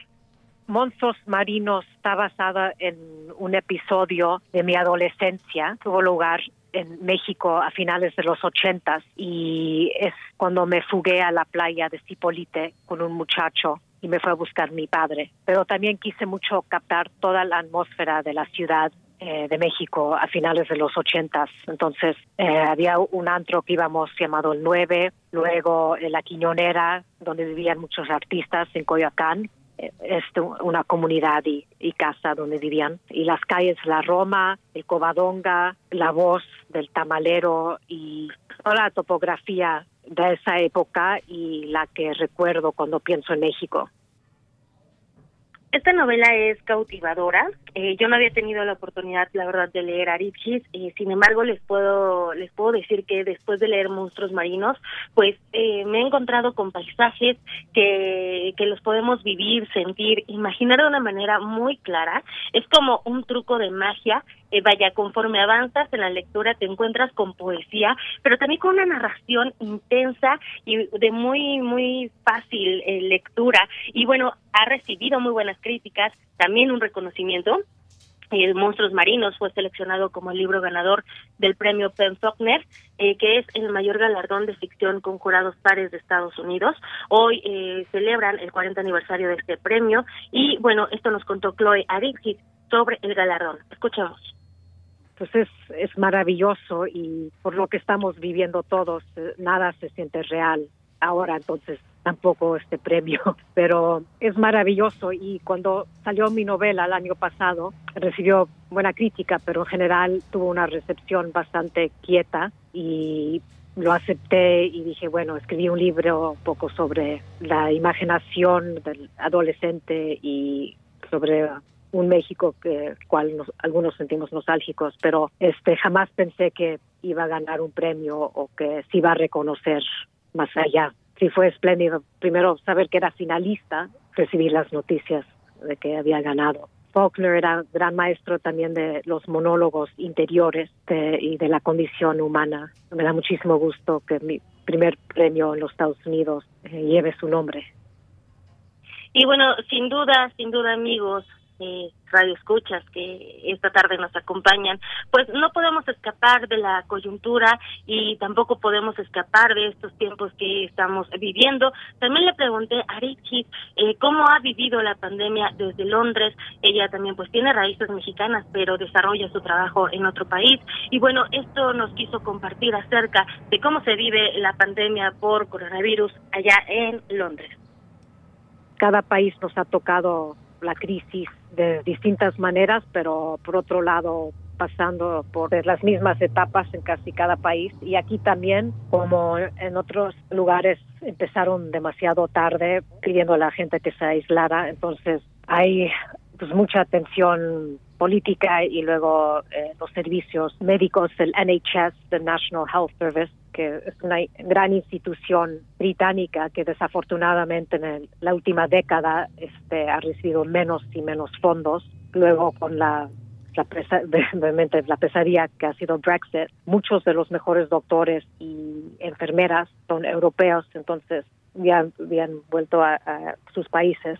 Entonces hay una crisis enorme aquí también en términos médicos y de, y de lo, y lo que pueden ofrecer a la gente. Y bueno, pues todavía nos faltan algunos días eh, de, de este distanciamiento social, de estar aún en casa, Yanira, amigos de Prisma RU, y mientras tanto nosotros pues les dejamos que se acerquen a la lectura, que descubran este libro, si les gusta la ficción, esta es una excelente opción. Monstruos Marinos lo encuentran bajo el sello de Lumen y también lo pueden encontrar en su versión digital a través de Me Gusta Leer México y bueno, también se los pueden enviar a sus casas de desde donde sea que se encuentren, que nos escuchen y que nos acompañen a través de Radio UNAM. Deyanira, ¿qué te parece esta opción literaria de hoy? Muy bien, pues muchísimas gracias por la misma, Chloe Aridgis. Muchas gracias, Tamara. Gracias a ti, que tengan muy buena tarde y bueno, con esto nos despedimos. Claro que sí, muy buenas tardes, hasta mañana.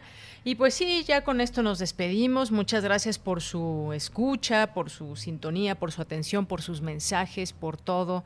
De verdad, muchas gracias y gracias a todo el equipo, por supuesto, que hace posible esta transmisión. Gracias en los en los controles técnicos a Socorro Montes, en la continuidad a Tania Nicanor, en la producción Daniel Olivares, con la asistencia de Denis Licea, a todo el equipo, por supuesto, a algunos en casa, otros también en cabina, Ruth Salazar, Cristina Godínez, Virginia Sánchez, Tamara Quirós, Cindy Pérez, Isela Gama, Dulce García, Abraham Menchaca, Rodrigo Aguilar, aquí en el micrófono se despide de Yanira Morán. Espero, Dani, que no me falte nada, nadie. Ah, ya está Andrés Ramírez. Andrés Ramírez ya está por allá en cabina. Andrew Friedman, te mando muchos saludos. Y gracias por esta sintonía. Recuerde sintonizarnos de lunes a viernes de 1 a 3 de la tarde aquí a través de las frecuencias de AM y FM de Radio UNAM. Esto fue Prisma RU. Gracias. Deyanira Morales saluda aquí a nombre de todo el equipo. Hasta mañana. Buenas tardes y buen provecho.